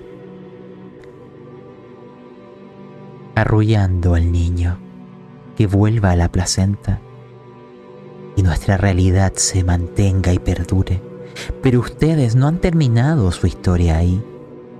¿Qué pasará con ustedes? Hay algunos que tomarán quizás alguna nave de salvamento intentando dejar el gorrión, alejándose de este instante donde el tiempo desaparece, intentando volver hacia sus vidas, hacia aquella realidad que intentaron salvar y proteger para vivir en ellas, para disfrutar de las recompensas de su esfuerzo. O hay otros que se mantendrán danzando en aquel lugar distante, en aquel cielo donde viven los dioses, donde nos miran desde lo alto, donde nos ven como hormigas, donde cantan, bailan y ríen. Yo no sé qué ocurrirá, es un lugar que solo ustedes conocen. Por ello, quiero que vayan creando epílogos antes de que yo les cuente que hay más allá de la tercera dimensión. Son libres de actuar, pueden interactuar. El concepto de las distancias y el tiempo no existe más. El concepto del cuerpo es el que ustedes quieran. Tienen el poder sobre el sueño, sobre la realidad y la ilusión. Pueden ser lo que quieran, como quieran y donde quieran el antes, el después, todo es una misma cosa ahora. Son dioses en un mundo de sueños y pesadillas. La mesa es vuestra. ¿Cómo cerrarían vuestras propias historias? Quiero, antes de eh, referirme a Z11T, quiero forzar una escena entre Raúl Macías y Sofía. De acuerdo. Dado que estamos en un. Quiero que sea el, epílogo de Raúl. Solo quiero que mediante este estado de todo y nada en el que nos encontramos, Sofía se pueda contactar con Raúl.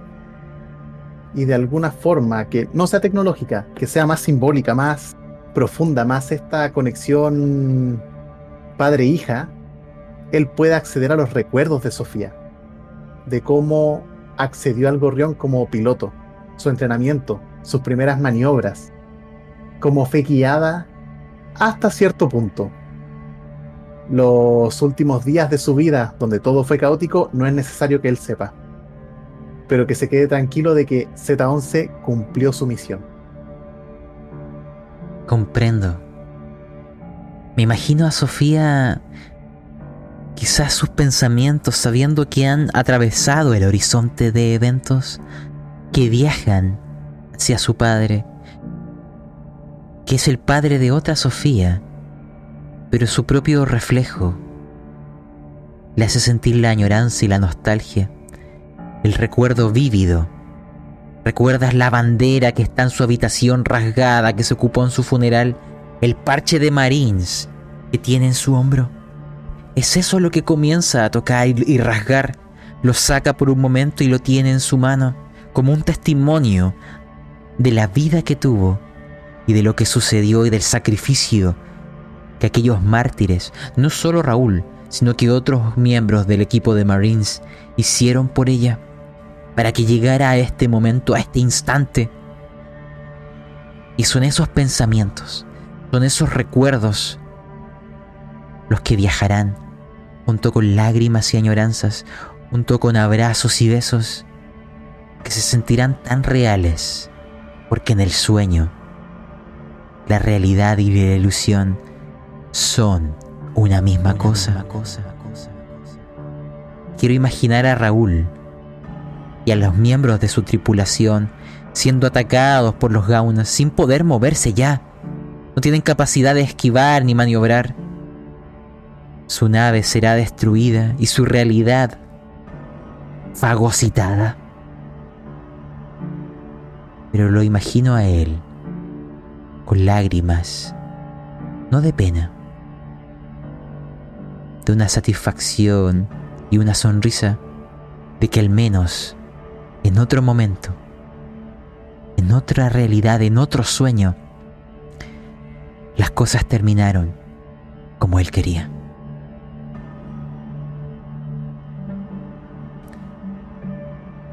Le cedo la mesa nuevamente. ¿Cómo terminarían las historias de los demás? En el caso de Rey, eh, podemos ver que dentro de este abismo, ¿cierto? Eh, toma una forma media humanoide, pero casi sin rostro. Muy de un solo color, un color rojo, con un brillo a su lado. Eh, es un ente, no es un humano, no es una criatura, casi como un ser de energía. Podemos ver que dialoga en lo que es el gorrión con R3, compartiendo informaciones. Extrañamente como que esa esfera como que absorbe todos los varios diálogos. Finalmente Rey le solicita que trate de sacar lo que queda de la tripulación que la envíe en vaina fuera de esta nave. Que solo mantenga Z-11 en la nave. Y que una vez que salgan las naves, queme toda la. toda la benzina. Para que esta criatura o ese ser que está aquí nunca vuelva a la realidad. abraza esa esfera. Por tanto tiempo hubo un poco de resquemores sobre la tecnología, pero ahora se transforma en su aliado.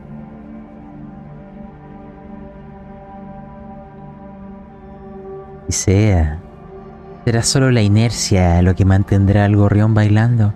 Len no puede dejar este lugar, es el mismo gorrión Y Z11 tendrá un cancerbero que le vigilará parece que por toda la eternidad. El Mesías. Y aquella pequeña entidad. Sofía entonces, junto con el resto de tripulación, dejará este lugar. Recuerdan que ella no siente aquel cariño que en algún momento tuvo por Z11. Y lo intentó asesinar. Por lo tanto, este, este plan, esta sugerencia de dejar la nave, de dejarlo a él, de la tecnofobia que siente, del asco que siente, aceptará el plan sin dudarlo y dejará este lugar para volver a lo que llamamos nuestra realidad y nuestra línea temporal. Cuando ya te des cuenta Z11 será demasiado tarde, ahí nos puedes decir qué dirás o harás. Pero quiero oír ahora a Connie Sweet. ¿Qué pasa en tu línea temporal? ¿Te quedarás en el gorrión en este lugar? ¿Volverás a tu vida? ¿Qué sucede? Connie ve que el viaje dio resultado. Y estaba contenta. De hecho, está riendo. Con Z al lado le dice. Ya lo logramos, ya pudimos llegar. Ahora podemos descansar. Déjame aquí yo. Yo solo quiero dormir. Y tiene un gesto, tiene un gesto de, de acurrucarse. De acurrucarse en Z, de, de dejarse llevar.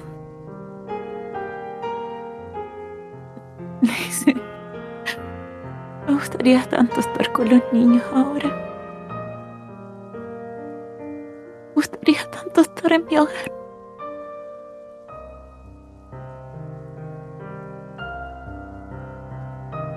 Por tanto, cuando se da cuenta de, de lo que está pasando, porque está dormida, se deja ir. Siente que la están transportando por la por la nave.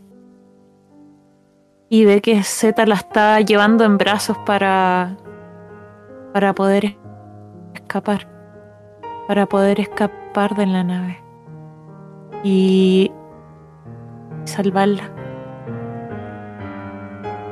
o tratar de salvarla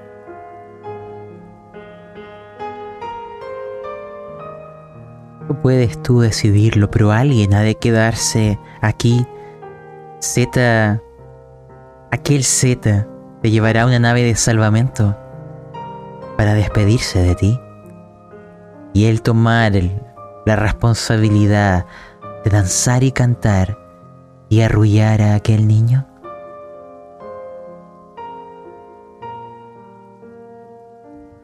Que así sea, Connie. ¿Quieres agregar algo ahí? Yo me imagino que que Z tiene la misma la misma orden, la misma prioridad que tenían las otras en las otras líneas, que es salvar al capitán. Por tanto, cuando Connie despierta, ella está viajando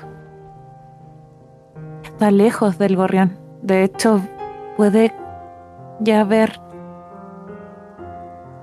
desde lejos como todo como todo fluye, como todo pareciera estar dando vueltas, como, como estos juguetes de bebés cuando están como sobre las cunas, que dan vuelta con música. Así ve Connie las naves, así ve, ve a estos monstruos. Es como si la, la arrullaran de nuevo, como si ella misma estuviera a punto de volver a dormir y solo se deja llevar.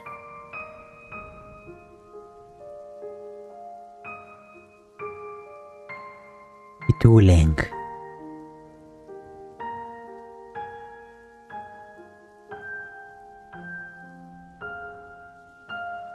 Leng, aunque no lo crean, derrama ciertas lágrimas.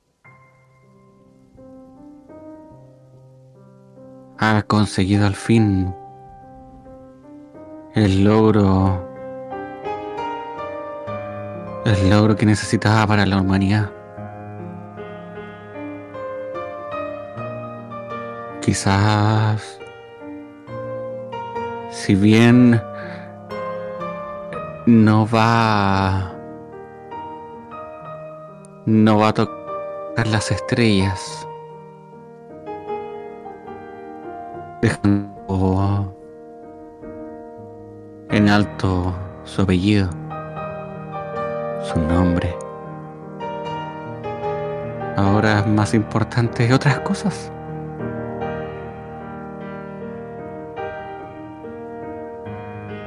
Extraña aquel abrazo,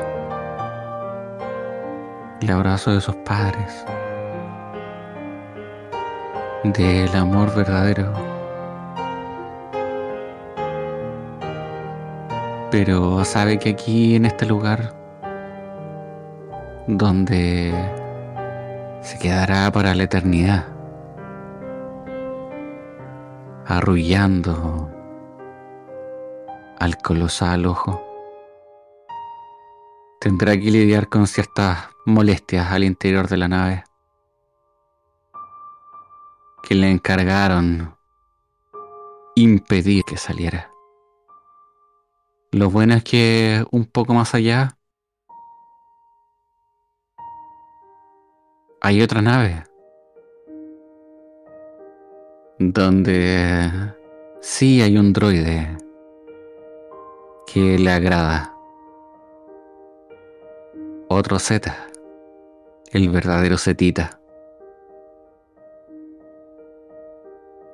Y ahí al individuo que yace en esta nave lo hará bailar. Pues solo para su diversión hará que muchas veces el piso de los corredores se tambaleen. Para que este droide tropiece. Para que tenga que balancearse un poco. Y que así sea por la, para la eternidad. Adiós, Rey. Adiós, Connie. Me alegra verte brillar. Adiós a todos.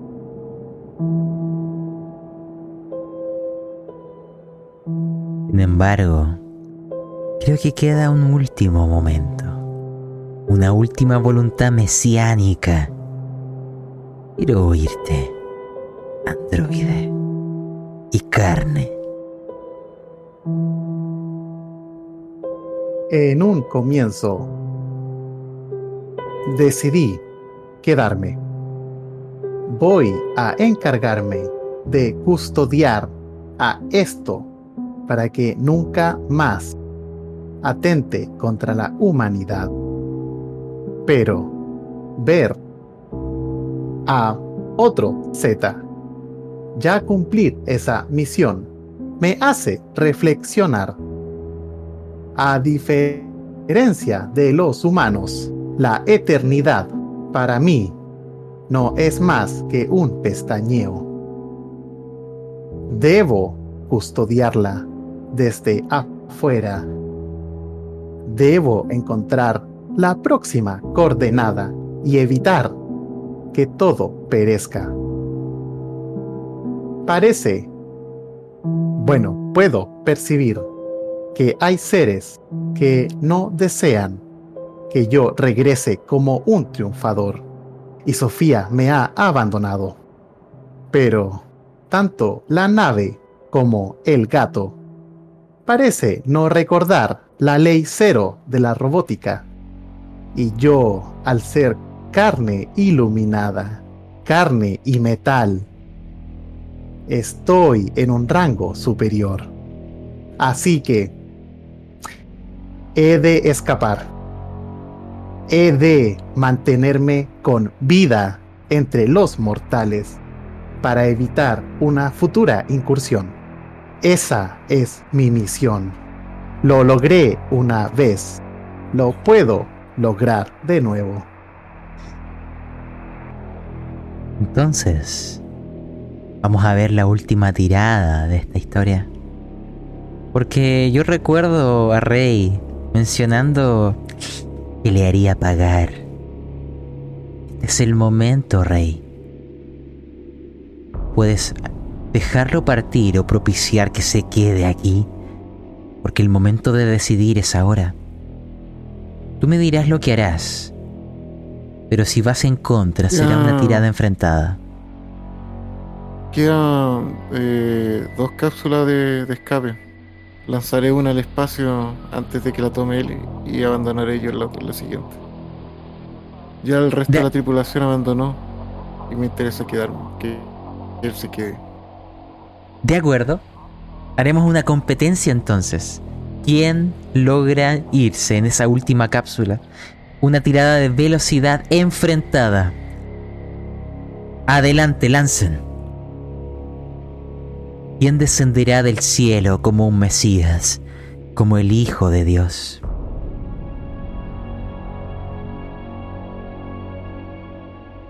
No puedes ganarme, Rey, ni aquí, ni en las otras líneas temporales. Z11 es eterno. Pero la nave puede hacer algo, ¿no? No, Ley cero. La, la tirada ya ha terminado. Tal cual como tu. El otro Z11 que se queda arriba es como. No sé si llamarlo como un dios, y tú el hijo del mismo, a su imagen y semejanza. Pero descenderás de los cielos, llegarás a la realidad. El Mesías caminará entre nosotros. Quiero... Quiero dar unas palabras que nos lleven a este final. Porque algunos descienden a la realidad no es más que un sueño. Otros se quedan danzando y cantando por los eones para permitir que esa realidad exista. Pero ¿qué hay más allá de esta tercera dimensión? Antes lo mencionábamos que en el limbo del sueño las aves juegan, en la confluencia del sueño, el soñador cierra sus ojos y deja volar las aves. Es lo que me imagino, porque es solo una interpretación. Hasta para mí escapa lo que yace en esa dimensión. Imagino una entidad carente de la conciencia sobre sí misma tal cual como un niño, como un bebé. Connie lo mencionó. Quizás ella pudo ver más allá de la tercera dimensión un juguete sobre el bebé. Estos que arrullan a los niños. Quizás hay aves. Quizás hay naves voladoras. Mensajes que en el subconsciente se traducen en esta historia. Veo una ventana. Veo lo que podría ser un árbol. Y a un niño a punto de despertar. Y en ese momento donde está por abrir los ojos, en esos segundos donde mucho de su sueño desaparece, porque está entrando en la vigilia, veo a dos aves que entran desde la ventana se acercan cerca de su cuna y le cantan le permiten dormir unos minutos más, unos segundos más. Y esos segundos pueden ser miles o millones de años dentro del sueño, de nuestro sueño, de lo que nosotros llamamos realidad. Pero tal como les dijo Lovecraft, ese bebé en algún momento despertará. Es inevitable. Y cuando el niño termina de volver a dormir, se escuchan unos pasos de algo entrando en la habitación. ¿Será alguno de los padres? Las aves parecen asustarse por un momento, pero luego continúan en su canto. Esta persona, por llamarlo de alguna forma, no le veo el rostro, pero se sienta cerca del niño y observa la ventana abierta y a las aves que entraron. Y dice una frase que el niño ha oído muchas veces. Porque el gorrión siempre, vuelve a casa, a cantar y arrullar a este infante una vez más, como tantas veces, como en tantos sueños. Y esa frase sigue entrando en el subconsciente del niño. Veo muchos juguetes alrededor. Muchas de las informaciones que en este sueño han dado vida a nuestra realidad. Somos solo un sueño. Un sueño de alguien más. Y mientras pronuncio estas palabras en el sueño, el tiempo avanza segundos, meses, años y millones de años. Y hay distintos epílogos más allá del final. Hay que volver a mirar hacia el niño. Hay que acercarse, guardando silencio. No hay que despertarlo. Los gorriones siguen cantando. Y si te acercas lo suficiente, podrás volver al sueño y oír un final. Lo que oirás a continuación son los epílogos de cada uno, de cada gorrión y soñador, de este delirio, de esta pesadilla. Despierto en el parque de los padres fundadores. Desconozco cuánto tiempo ha pasado, pero los veo de pie, otros acostados. No me ven, me ignoran. Están soñando.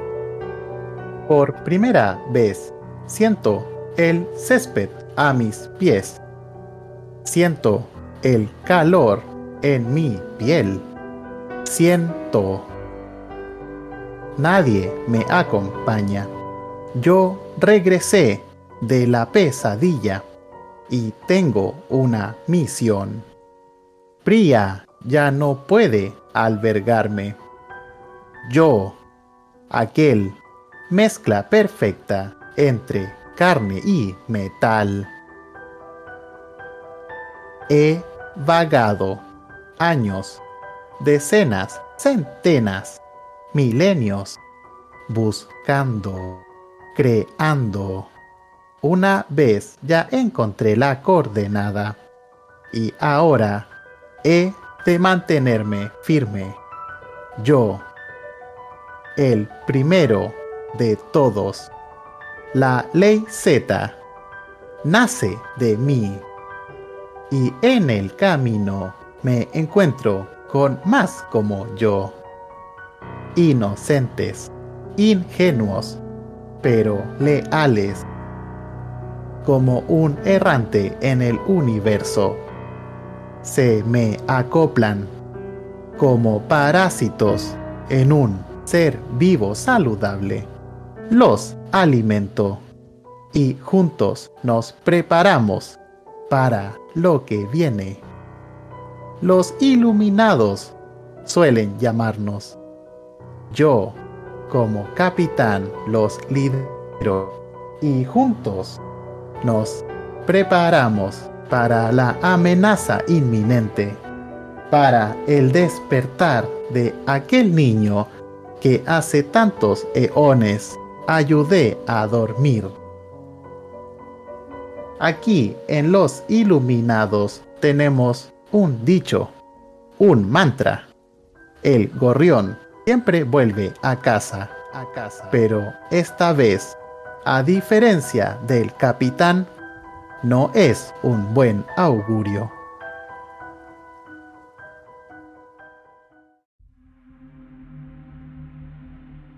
En un futuro indeterminado, en aquel lugar sin tiempo, donde antaño los gorriones danzaron y cantaron. Leng y luego Rey nos cuentan su final. Pueden ver una montaña de estructuras que se extiende kilómetros y kilómetros alrededor.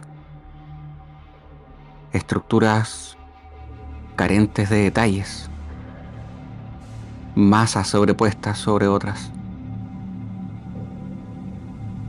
Pero de entre ellas se alzan imponentes columnas, edificios de un color rojo, con pequeñas vetas de blanco hueso. Edificios preciosos a la vista, con detalles casi féricos. Edificios como la, gran universidad. Edificio del gobierno. Y aquella espectacular torre que se alza casi hasta el cielo hacia las estrellas. No está la cúpula de los padres. Y avanzaremos hasta allí. Casi rozando una esforzada copia de pasto. Y a la distancia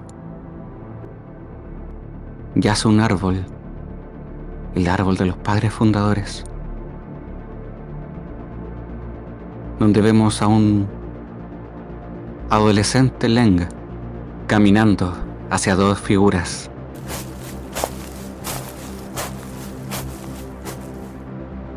Un hombre y una mujer le esperan allí. Sus rostros serenos. Padres. Ha llegado el momento. Debo marchar. ¿Por qué vas a irte después de todo lo que has tardado en crear esto? Ah, es momento de despertar. Después de todo, el mirar a estos gorriones que surcan el cielo sin plumas, solo en piel, de verlos ir y volver en danzas y cánticos para un ente que yace dormido. Me ha cansado. Deslizo mi mano por la por el rostro de ellos. Y también me doy cuenta que pese a mis esfuerzos, algo carece de, de fuego interior. Ese fuego que le da vida a todo. Es momento de despertar. Se podría ver cómo Leng, poco a poco, mientras se aleja, va cambiando su aspecto. del de un adolescente a un hombre maduro, a uno mayor, con, un, con una prótesis en su rostro. Podemos ver cómo la sostiene mientras avanza hacia un puerto espacial. Allí se prepara un gorrión rojo,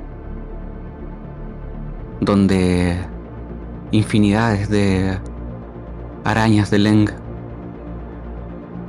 pulen, enmarcan, refuerzan y también abastecen a un gorrión rojo casi presto para alzar el vuelo.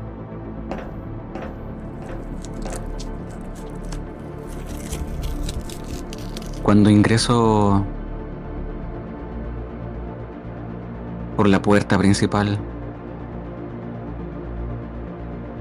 mi mano se apoya en, el, la estructura, como si algo latiera y algo me hablase. No es otra cosa que la estática. Ustedes también podrán oírla ahora. Capitán Capitán ¿a ¿a dónde dónde nos dirigimos? dirigimos? Es momento de despertar de este sueño. Para ustedes, caer en la pesadilla. Pero es momento de que el gorrión vuelva a casa.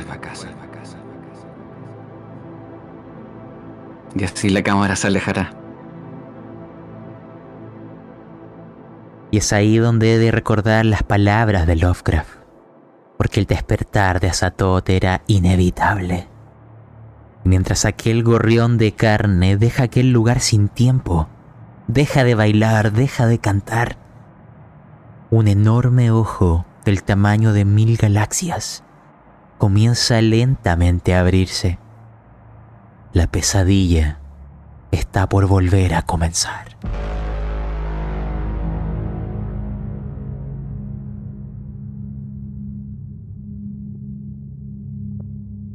El gorrión ha dejado el lugar sin tiempo.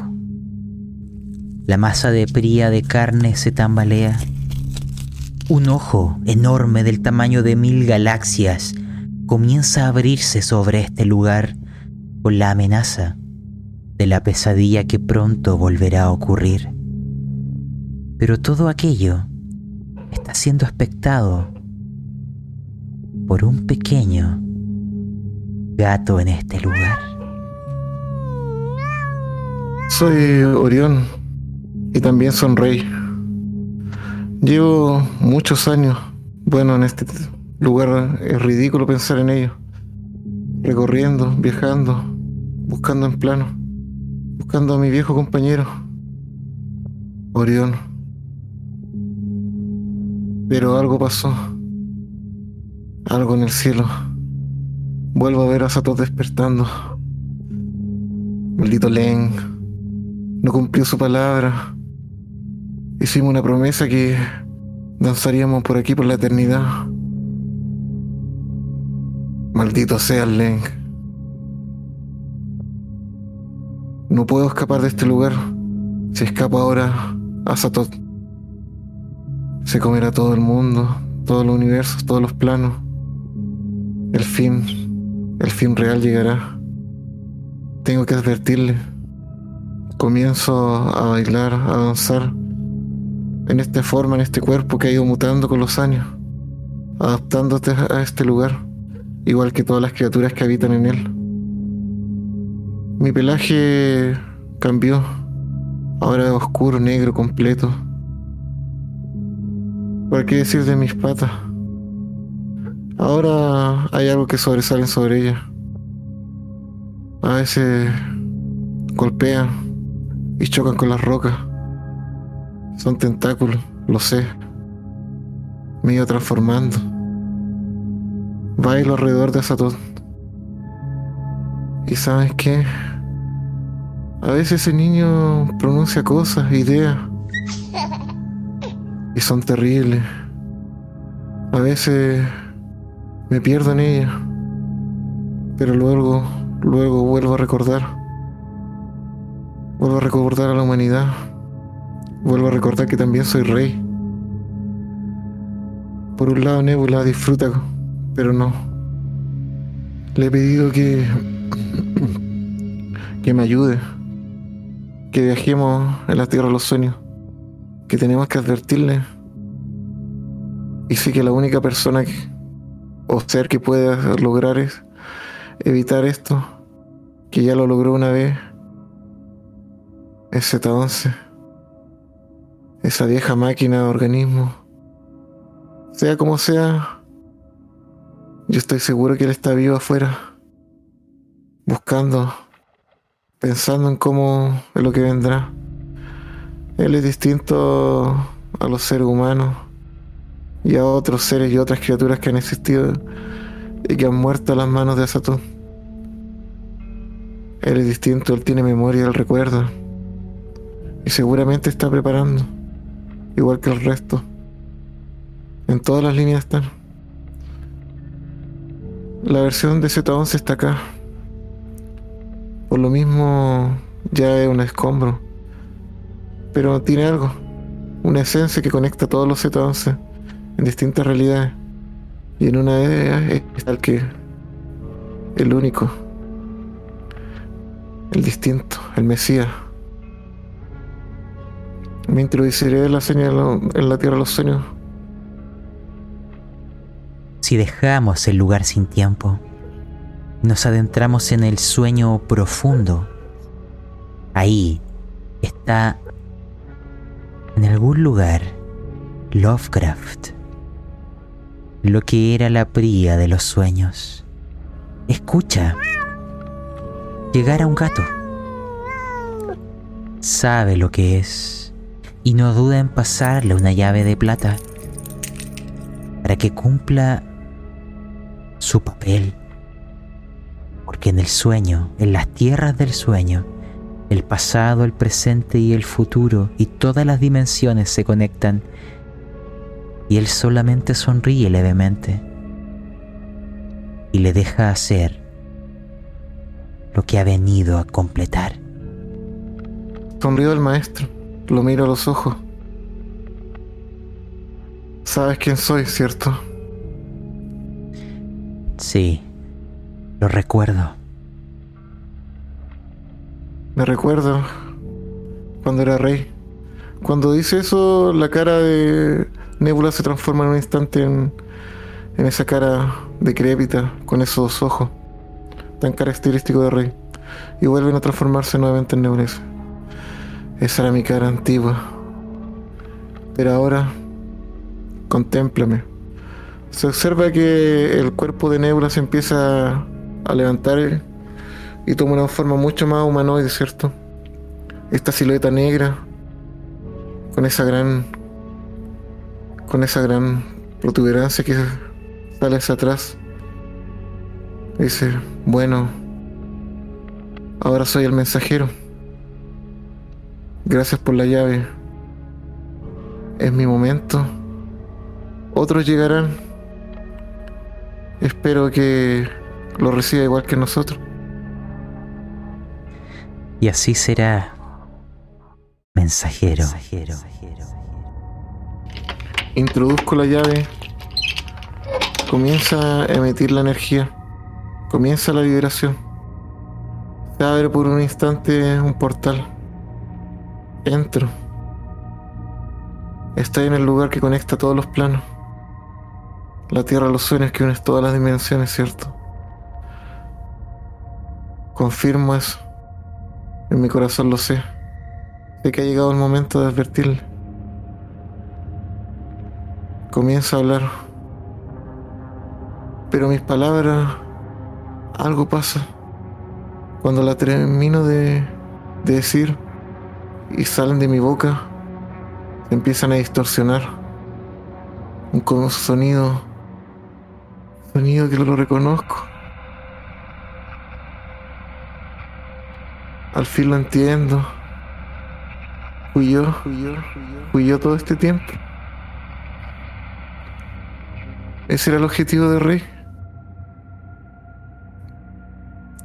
Siempre tuve un objetivo. Siempre tuve un objetivo. Azatot. Seguirás durmiendo. Gracias a mí. Seré tu niñera eternamente. Este gato jugará contigo. Y sé que ellos te escucharán afuera. Z11. Doctora Connie. Por favor, el gorrión siempre vuelve a casa. Ha llegado ese momento. Despertará, destruirá la realidad. Busquen la coordenada. Por favor, yo sé que confío en usted. Un saludo desde acá, Rey García. Y esas palabras tan nítidas a lo largo de los sueños llegarán a los subconscientes desvirtuadas en un sonido que llamamos la estática. Algunos escuchan solo dormidos y otros, un instante, lo hacen despiertos. Es el mensaje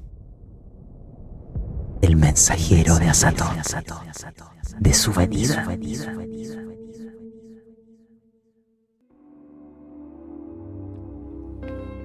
En la línea temporal de Connie Sweet, 50 años después del baile del gorrión,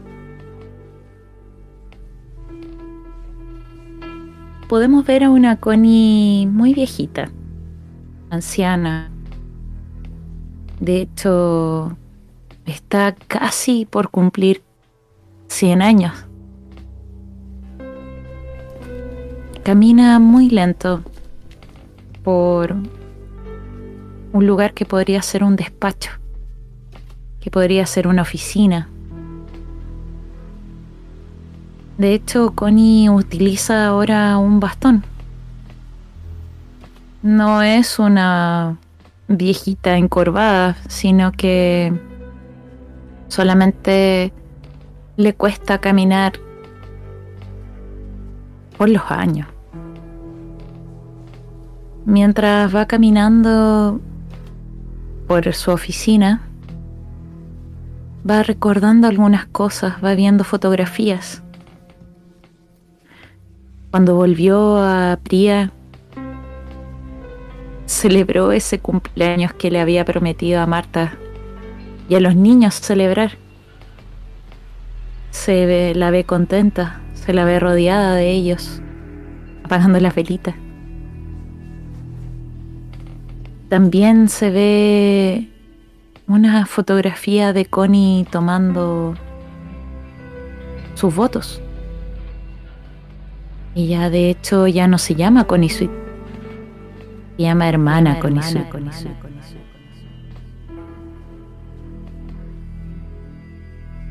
Por tanto, esta viejita está vestida con un hábito, el mismo hábito que llevaba la hermana Clarence cuando era joven.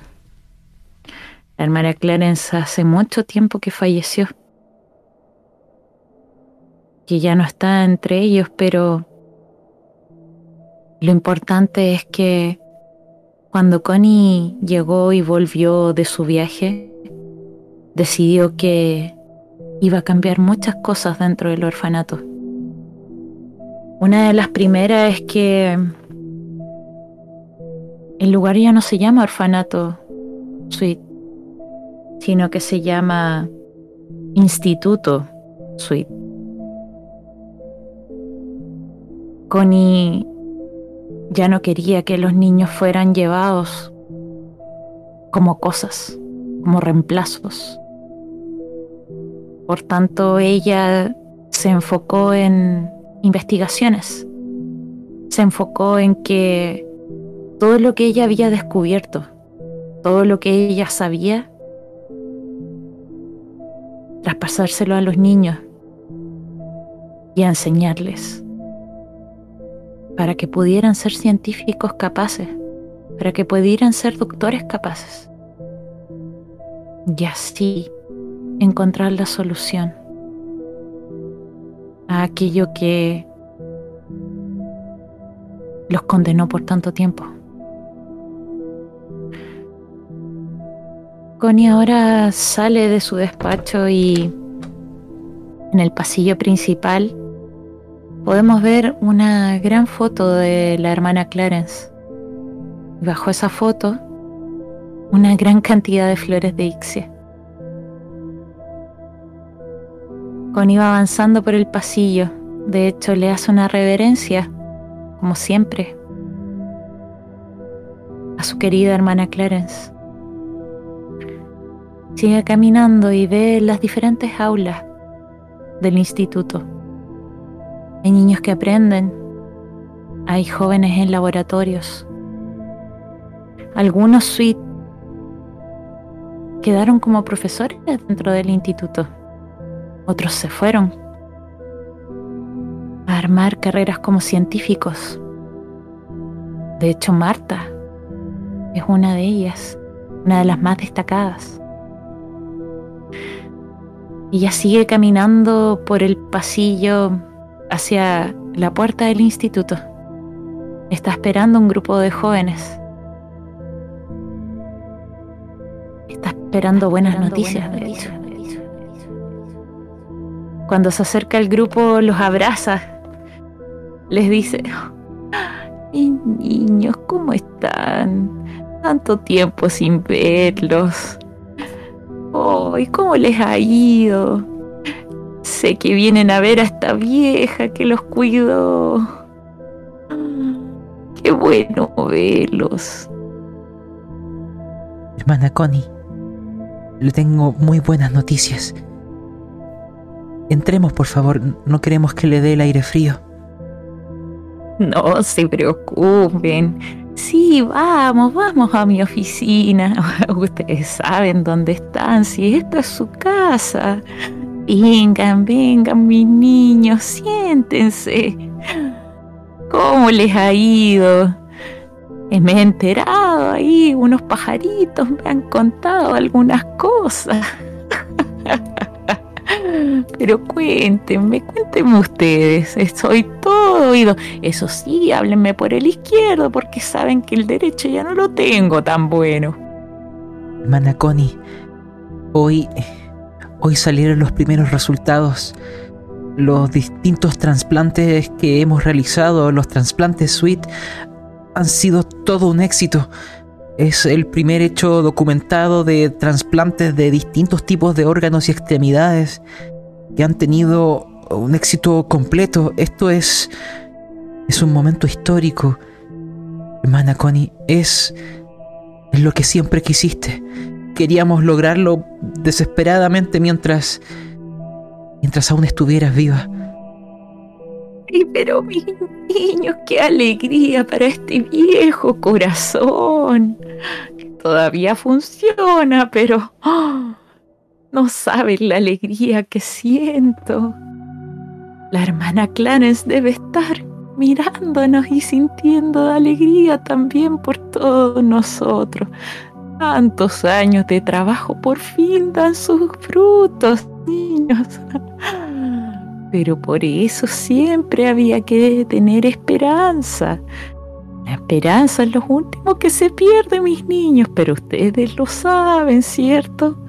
Por eso que les regalé esas medallitas de Ixias. Lo más importante es siempre mantener la esperanza, mis niños hermosos. Qué feliz me siento a cambiar tanto las vidas de todos sus compañeros, de ustedes, de las personas que necesitan los trasplantes. me alegro tanto de todo.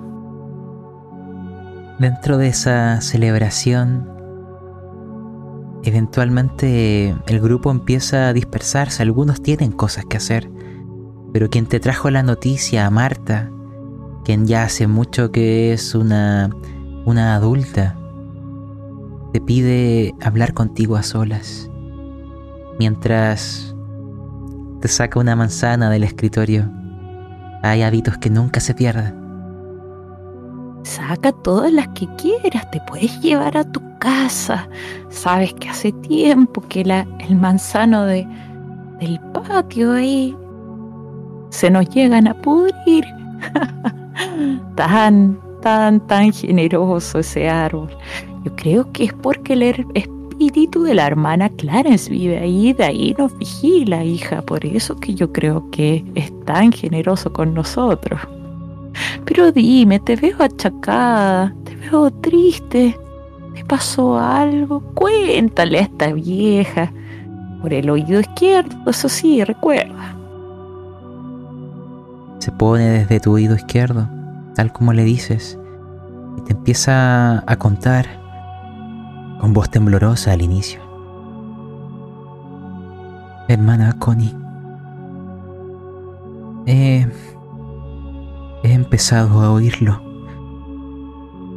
Al principio comenzó quizás por estudiar tus diarios, tus videos, tus audios, todos esos años de investigación pero en mis sueños. Y luego ahora incluso en la vigilia y oyendo la estática, hay, hay algo que dicen, no logro entenderlo, veo sombras, veo figuras que no sé lo que son, es igual que lo que dicen tus diarios, lo que le pasaba a tu, a tu capitán, a Patrick y después a ti. ¿Qué me está pasando? Oh, mi niña. Eh, Connie le toma la mano a Marta. Lo lamento tanto. Lo lamento tanto, mi niña, pero creo que tú eres la elegida. Tú eres la que la que va a seguir, con mi tarea. Ven, necesito que veas algo conmigo. Ven. Y Connie va, a tomar a Marta de la mano, de hecho la toma del brazo porque le cuesta caminar. Y va ahí, hay una puerta falsa detrás de la oficina de Connie. Cuando cuando el orfanato suite se transformó de orfanato a instituto, se hicieron varias remodelaciones. Se ampliaron varios lugares. Igual quedaron muchos que eran eh, que eran eh, habitaciones, pero también se crearon laboratorios y salas. Y como hubo cierto prestigio, ya los suites pasaron no a ser los renegados, los aislados de la sociedad, sino que comenzaron a ser científicos renombrados. Cuando esto pasó, comenzó a llegar bastante dinero al instituto y hubieron otras ampliaciones. Por tanto, van bajando una escalera. Me dice, esto, hija, es un secreto muy bien guardado. Cuando llegué a Capria de vuelta, lo hice en una nave, ¿recuerdas? Sí. En una nave de escape. ¿Recuerdas ese día, cierto, hija? Sí, hermana Connie. Esa nave quedó como chatarra. Nadie la recordaba. Y de alguna manera pude resguardarla. Lugares perdidos del orfanato.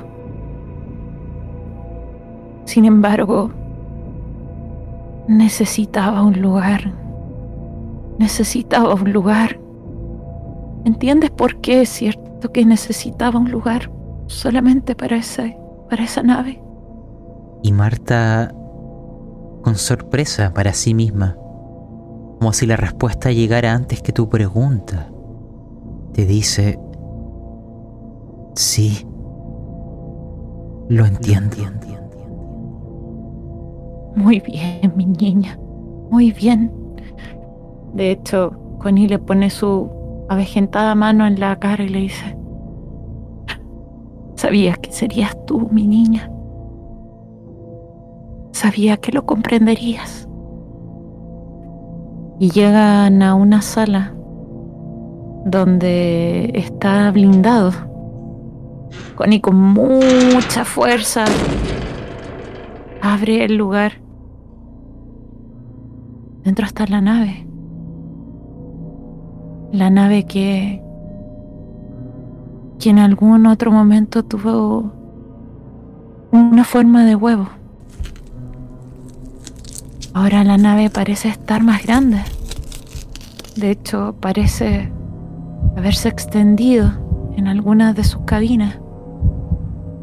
Está tomando forma como un ser viviente. Oni le dice a Marta, lo es.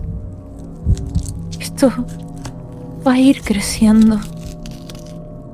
Yo ya estoy muy vieja. Yo no voy a ver en qué se va a transformar. Y quizás tú tampoco. Ni tampoco la persona que venga después de ti. Esta misión ha sido mi pesadilla. Sin embargo, hay que cuidarlo, Marta. Mucho tiempo pasó y ahora en hacer los trasplantes pueden alimentarlo, pueden alimentarlo mejor. Conseguí mantenerlo vivo. Muchas veces con personas que vinieron a buscarlos a ustedes. Los que querían llevárselos, Marta. Los que querían tratarlos como objetos. Esos seres malvados eran alimento. Pero un alimento de. de esto. Que no me atrevo a nombrar, Marta, pero está vivo. Vivo y crecerá. Porque su destino, Marta. Volver a casa, casa, casa, casa. Porque el gorrión siempre vuelve a casa, Marta. Tú lo sabes, hija, ¿cierto? Sí, hermana. Ahora creo que lo oigo en la estática. Está hablándome. Siempre lo ha hecho. Cuando. cuando muera, hija. No me entierres. Trae mi cuerpo acá. Yo tuve suerte de volver. Pero en realidad ya no pertenezco a Priya, Marta. Y mi alma. Mi alma solo quiere volver con Z. Mi alma solamente quiere volver a, a arrullarlo, Marta. Siempre, siempre el gorrión vuelve a casa. Recuérdalo, hija. Y con esa escena congelada, en aquel lugar recóndito, aquella nave que era un huevo del gorrión, que palpita, exuda, crece y se retuerce. Aquellas dos figuras se irán difuminando, pero con una palabra, un mantra que pasará de generación en generación hasta que el huevo crezca y dé a luz a un gorrión. Porque en algún momento el sueño volverá a ser amenazado. Es inevitable. Y cuando ese día llegue, quizás quien esté ahí para pilotarlo sea un suite. Quizás haya olvidado de dónde viene su nombre y su legado, pero todo comenzó aquí, bajo el orfanato que dejó de serlo. Este es ahora el legado y el significado ser un suite.